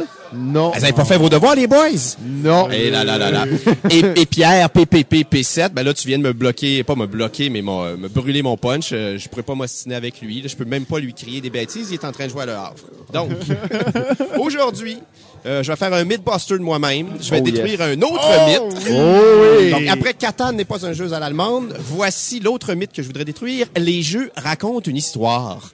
C'est quoi l'histoire de Battleship? Je suis prêt. OK, ben c'est ça. Donc, les jeux racontent une histoire, c'est faux. C'est quelque chose qu'on entend souvent, tu sais, genre euh, Ouais. ton ton best là, Ignacy Trevicek là. Il a écrit ou publié deux livres qui s'intitulent Board Games That Tell Stories. Ouais. Antoine Boza en entrevue qui dit je veux faire des jeux qui racontent une histoire. Bruno Catala qui confesse que dans le développement de jeux très très vite, il cherche à cerner quelle histoire le jeu raconte-t-il. Mais tout ça, c'est comme tu sais, des idées reçues où le vieil adage répète un mensonge 100 fois et il deviendra une vérité. Ben, je pense qu'on a un beau cas là ici. Parce que les jeux ne racontent pas d'histoire. Oh là là, ça, voyons c'est quoi cette à une époque, à une époque où on parle de jeux narratifs à côté. Où le jeu est tellement plus narratif qu'il l'était il y a 10, 15 ans. Je vais vous demander de d'écarter de cette analyse justement tout de suite deux types de jeux très précis.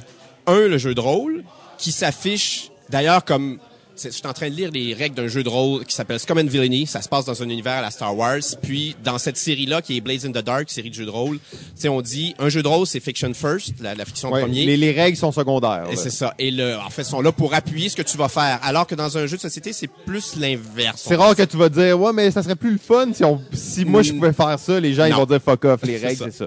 Donc, je vais vous demander d'écarter ça. Et aussi les jeux qui sont et qui sont plus à la tendance depuis deux ans, mais c'est quand même assez récent, puis ça reste marginal. Les jeux on va les Purement narratifs, c'est ça. Donc, à la détective, à la time stories. euh, Les jeux qui ont réellement une histoire d'emblée. Oui, là. oui, qui est écrite.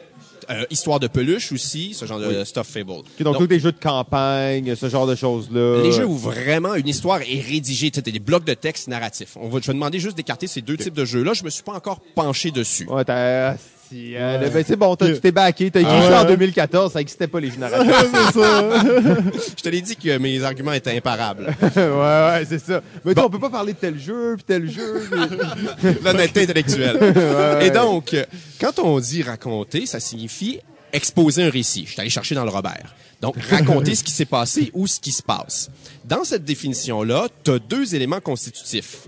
Un, le récit, c'est-à-dire les faits bruts, ce qui se passe ou ce qui s'est passé, les événements en eux-mêmes. Et deux, tu l'acte de les transmettre, c'est-à-dire la narration. OK? Narration qui est la science de, du racontage. là. Ouais. Et qui est assez standard, on pourrait dire. Tu sais, on pourrait le découper en situation initiale, péripétie, dénouement. euh, Ça en fait partie. Et comme- d'autres se souviendront de souvenirs pénibles au secondaire de profs de français qui te parlaient d'un narrateur omniscient, un narrateur au jeu, c'est ce genre d'affaires-là. Bon, moi, je vous épargne les détails. J'ai suivi un cours qui s'appelait narratologie à l'université. Ouais, Bon, Et dans la poésie, on sait que la narration, c'est quelque chose de très fin, de très... Il y en a euh, pas. Parce Ben, qu'en poésie, il n'y a pas de narrateur, on dit qu'il y a un locuteur, c'est-à-dire une personne qui parle. OK, OK, il est prêt, il est prêt. c'est bon. Il était sûr qu'il pourrait s'ostiner avec moi, là. On commence, Bon. on commence. Fait que pour qu'on te raconte une histoire, il doit y avoir la façon. On le sait, si 10 personnes assistent à un accident de voiture, il va y avoir 10 versions différentes de la même histoire. On va se la faire raconter 10 fois de façon différente. Les faits existent bien sûr par eux-mêmes avant qu'on les raconte, mais c'est quand même deux choses détachées. Là, le fait n'est pas l'histoire, on s'entend là-dessus. C'est ça. L'accident a eu lieu. Il y a eu accident, le fait est là, mais je te l'ai pas encore raconté. Et quoique ce que je te dis là, c'est pas tout à fait vrai non plus, parce que le mot accident suppose que c'est accidentel, et donc que ce n'est pas intentionnel. Ouais, c'est pas juste quelqu'un qui a foncé dans un mur volontairement. C'est ça. Et donc, mon j'ai déjà un choix narratif en disant qu'il y a eu un accident. Parce que ce choix-là, potentiellement, est externe aux faits. Je devrais plutôt dire, il y a eu collision entre deux automobiles. On sait pas, peut-être qu'un des deux conducteurs voulait percuter l'autre parce qu'il était en beau maudit. Ouais. Ça se peut, Très ça. possible. Et donc, le, le, le- juste pour dire que le, le mot accident, ben, il colore déjà les faits. Il y a déjà une narration. Et puis là, ben, on est sorti des faits. Donc, dans un jeu de société, il y a des faits, des éléments qui pourraient être constitutifs d'une histoire.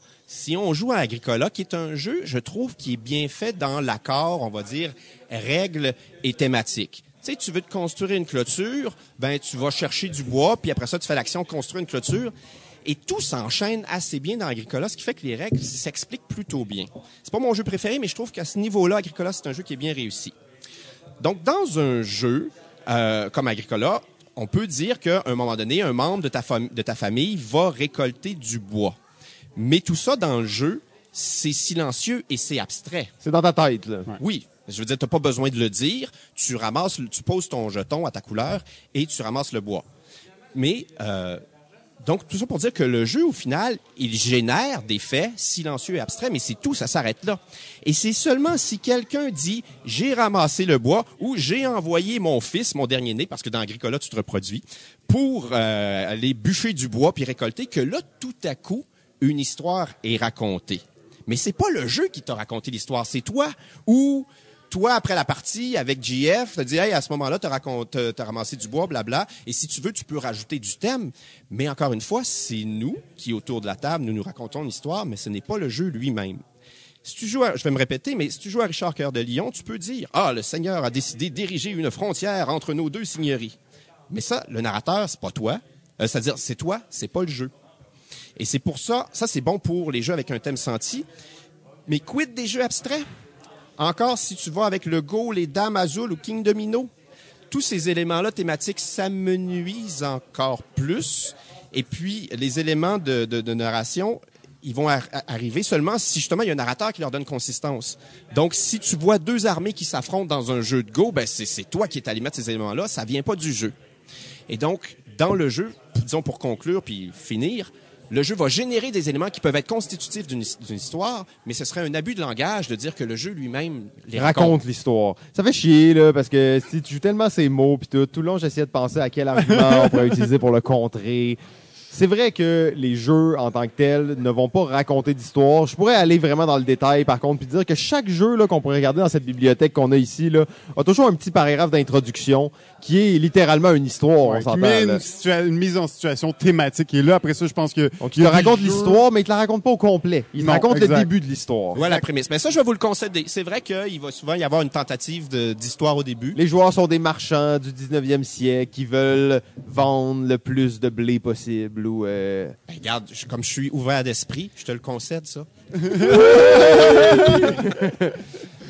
Par contre, euh, ah, Jeff, t'avais-tu quelque Non, chose? mais là? c'est juste de dire aussi qu'on s'entend que c'est pas tous les jeux qui transmettent l'histoire de la même façon. Il y en a qui le font mieux, même en excluant les, les, les, les, les jeux que tu, tu nous parlais tantôt. Ben, malgré tout, il y en a qui le font mieux que d'autres. Les jeux abstraits, c'est généralement pas ceux qui vont te mettre le plus de thématiques dans le jeu ou qui vont appuyer le plus la thématique. Mais dans d'autres jeux où tu sens que les mécaniques sont vraiment euh, inspirées de la thématique, puis oui, tu as raison, c'est pas le jeu qui la narration, mais clairement, quand tu fais cette action-là, c'est clairement ça que tu fais. Ben, ça reste que tu la sens, cette narration-là. Tu T'es la t'es sens. proche de l'histoire. T'es t'es très proche de l'histoire, puis il y en a qui le font vraiment plus que d'autres, puis euh, ben c'est pour ça que je pense que je pense qu'on est rendu, je pense que les jeux étaient rendus à un point où il fallait mettre de, de l'histoire dedans. Peut-être c'est pour ça que maintenant on, on en a plus des jeux narratifs, euh, parce que dans le fond, t'avais le désir du joueur de créer l'histoire, parce que tellement de jeux ils sont le fun, mais ils sont le fun aussi par les histoires qu'on se crée puis qu'on s'imagine puis ce qu'on se dit ce qui se passe dans le jeu ça fait partie aussi du plaisir du jeu Mais j'ai eu tout à l'heure, en écrivant ce- ce- ces deux pages-là, une idée complètement débile. Qui, je vous pose la question est-ce que, en fait, dans un jeu, c'est pas un autre type d'histoire qu'on se raconte C'est-à-dire que c'est une espèce de, de méta-histoire qui se crée. Justement, quand tu joues au Go, ben, tu vas avoir plus une méta-histoire qu'une histoire elle-même, qui, qui englobe les mécanismes dans lesquels des éléments qui sont pas narratifs, qui sont pas de l'histoire, mais font partie de l'histoire. Et là, tu, en tout cas, tout ça est très nébuleux. J'ai pas eu le temps de m'y pencher, de m'y réfléchir, mais il y a un autre type d'histoire peut-être qui est raconté plus large, pas comme il est rentré dans une voiture et puis C'est bon. pas aussi précis et il y a le côté qu'on dirait qu'un jeu, et là, c'est pas ça l'idée d'a- d'amener que le, le jeu est un, un système pour créer des histoires, mais c'est un peu ça parce que dans le fond, tu vas faire certaines actions et tu vas les associer à ta, ta continuité, si on veut, de, de ta partie et ça va te créer une histoire. Donc, comme tu pourrais t'en foutre complètement, comme il y a des jeux où c'est un peu ça le plaisir, où il y a des joueurs qui vont vraiment aller chercher ça à l'intérieur. Euh, c'est vraiment des systèmes pour créer des histoires. Ça m'amène juste rapidement sur une parenthèse qu'on pourrait parler pendant deux heures, fait qu'on n'y va pas trop loin, mais c'est les fictions interactives, euh, qui est un type de jeu qui qui est pas tant présent encore, qui est là depuis longtemps. C'est les livres dont vous êtes le héros, puis tout ça. Mais de plus en plus, c'est un genre qui va arriver. On pense juste à mettons Bandersnatch, euh, qui est le, Black Mirror interactif sur Netflix. Je sais là, on s'éloigne beaucoup du jeu de, de société, mais il y a ce côté-là où les, les joueurs demandent la narration et l'amenaient déjà naturellement. Fait que de plus en plus, le jeu l'intègre dans sa forme. là. Oui, et puis comme Jeff le disait tout à l'heure, vraiment, c'est demandé par les joueurs. On le sait que c'est une tendance. Et là, on est de plus en plus proche de la fusion quasiment entre Ouais. les deux. Ouais. Puis il y a quelque chose de vraiment le fun, un bel, euh, un beau plan de, de découverte et d'exploration qui, qui s'ouvre à nous. Ouais, mais je, je concède quand même ton premier point si on accepte les deux jeux que tu avais mis un peu à l'écart, c'est que c'est vrai que le jeu ne raconte pas d'histoire à proprement dit. Il va te raconter un début d'histoire et il va te permettre de créer dans le fond ta propre histoire par la suite. Il va là, contribuer par les mécaniques à t'aider à créer l'histoire. Ouais. Euh, mais on s'entend qu'un jeu, c'est mécanique principalement. Puis s'il y a une mécanique que tu mets dans le jeu qui fait pas avec l'histoire, mais qui fait rendre le jeu meilleur, tu vas le faire. Mais ce que je voulais dire tout à l'heure, en fait, c'est peut-être là qu'on arrive un peu, c'est que l'histoire que le jeu raconte ou raconterait, c'est elle n'est- n'est-elle pas mécanique? Tu sais, je sais pas, moi, tu joues à Ticket to Ride, puis à un moment donné, où tu joues à Puerto Rico, puis il y a quelque chose qui se développe que tu construis, et en fait, tu- tu- le jeu va t'avoir peut-être raconté une histoire qui, elle, est mécanique et dans ses, dans ses règles, et puis dans ses, son système de points de victoire, ce genre de choses-là. Euh, mais euh, c'est trop, euh, c'est trop tôt là, dans ma réflexion. Non, mais j'allais dire, justement, si on prend le, le grand tout de l'univers et tout ça, tu sais, on s'entend, il y a des jeux où ça va littéralement te raconter une histoire parce que c'est les choix des joueurs, c'est le hasard, c'est donc toute la, la, la, vie te raconte une histoire, le jeu te raconte sa propre histoire, chaque partie est différente, chaque partie va te raconter son histoire. Je pense d'ailleurs à Formula D. Euh, Formula D, on sait jamais qui, qui va gagner avant. Le jeu te le raconte au fur et à mesure, tu le découvres au fur et à mesure Oh en fonction de tes choix. Oui, tu mets un petit peu de choix là-dedans et là, on est rendu un peu loin, mais tu sais, je veux vraiment juste contrer ton Ah non, argument. j'aimerais, juste dire que j'ai joué trois saisons de Formule D. J'ai terminé dernier au championnat des pilotes et des Il y constructeurs. a une histoire qui s'est écrite. Là, tu t'es fait raconter une histoire. Là, t'as pas créé l'histoire, tu l'as vécu. Peut-être, oui, peut-être. Ouais, C'est bon. Mais, Fait que euh, voilà, c'était mon pavé dans la mare. Mais c'est vraiment intéressant, encore une fois, Christian. Merci beaucoup d'être venu pour ça. Euh, on sait que c'était la grosse sortie familiale de venir au party de, de balado ludique. Tu as dû annuler tes vacances pour ça. Euh, on, est, on est vraiment content. Bien entendu, le, le cachet sera en conséquence. Là. Tu pourras reprendre un peu d'argent que tu Mais je vais tout te reverser sur le Patreon. Oui, ben c'est ça, exactement. c'est pour ça que je me disais que ça, ça valait la peine. Euh, ben, merci beaucoup, Yes. On va, on va se revoir. De toute façon, on a un duel à organiser. On a à explorer encore beaucoup de sujets avec toi. On sait que tu as passé beaucoup de nuits blanches quand tu étais plus jeune, sans famille, euh, et que tu as plein d'informations pertinentes pour nous. C'est bon. Merci beaucoup, messieurs. Euh, mais on parlera bien entendu aussi du Scorpion, de toutes les nouveautés. En attendant, vous voulez être au courant, le Facebook du Scorpion masqué, le site web, il y a plusieurs choses qui se passent, euh, beaucoup de nouveaux jeux qui s'en viennent. Donc c'est toujours très cool de, de suivre cette compagnie-là qui vient d'ici. Euh, ben GF, ça, ça Yes. fait le tour hein, de notre euh, de notre épisode Ouais, 1 là, de c'est le temps Party. là, de faire la petite Euh, pause. ouais, c'est ça. Là, c'est le moment pour la Pour pause. on, va la mériter, je pense. Euh, tout le monde est là. Le public est en furie. Euh, on n'a jamais eu. Yeah, yeah. Donc, on, On va les- on- donc, euh, oh, ouais. Donc, on n'a jamais eu autant de, de- de gens qui étaient présents pour, euh, pour un party. Jamais Euh, une salle aussi grande aussi, dire. Jamais, jamais une salle aussi grande, effectivement. C'est toujours une question de salle. La prochaine fois, on Ouais. passe ça dans plus gros et ça va être encore plus plein. C'est au stade olympique la prochaine fois. Ben ouais, plein, donc euh, les gens jouent, les gens ont du plaisir. Plaisir. C'est super cool. Euh, tout le monde, on se retrouve la semaine prochaine pour la suite de, de- de cet épisode Yes. live avec des invités encore euh, tout aussi intéressants les uns que les autres. Donc, euh, JF, merci beaucoup. Bon, merci à toi. hein. Ciao. Ciao.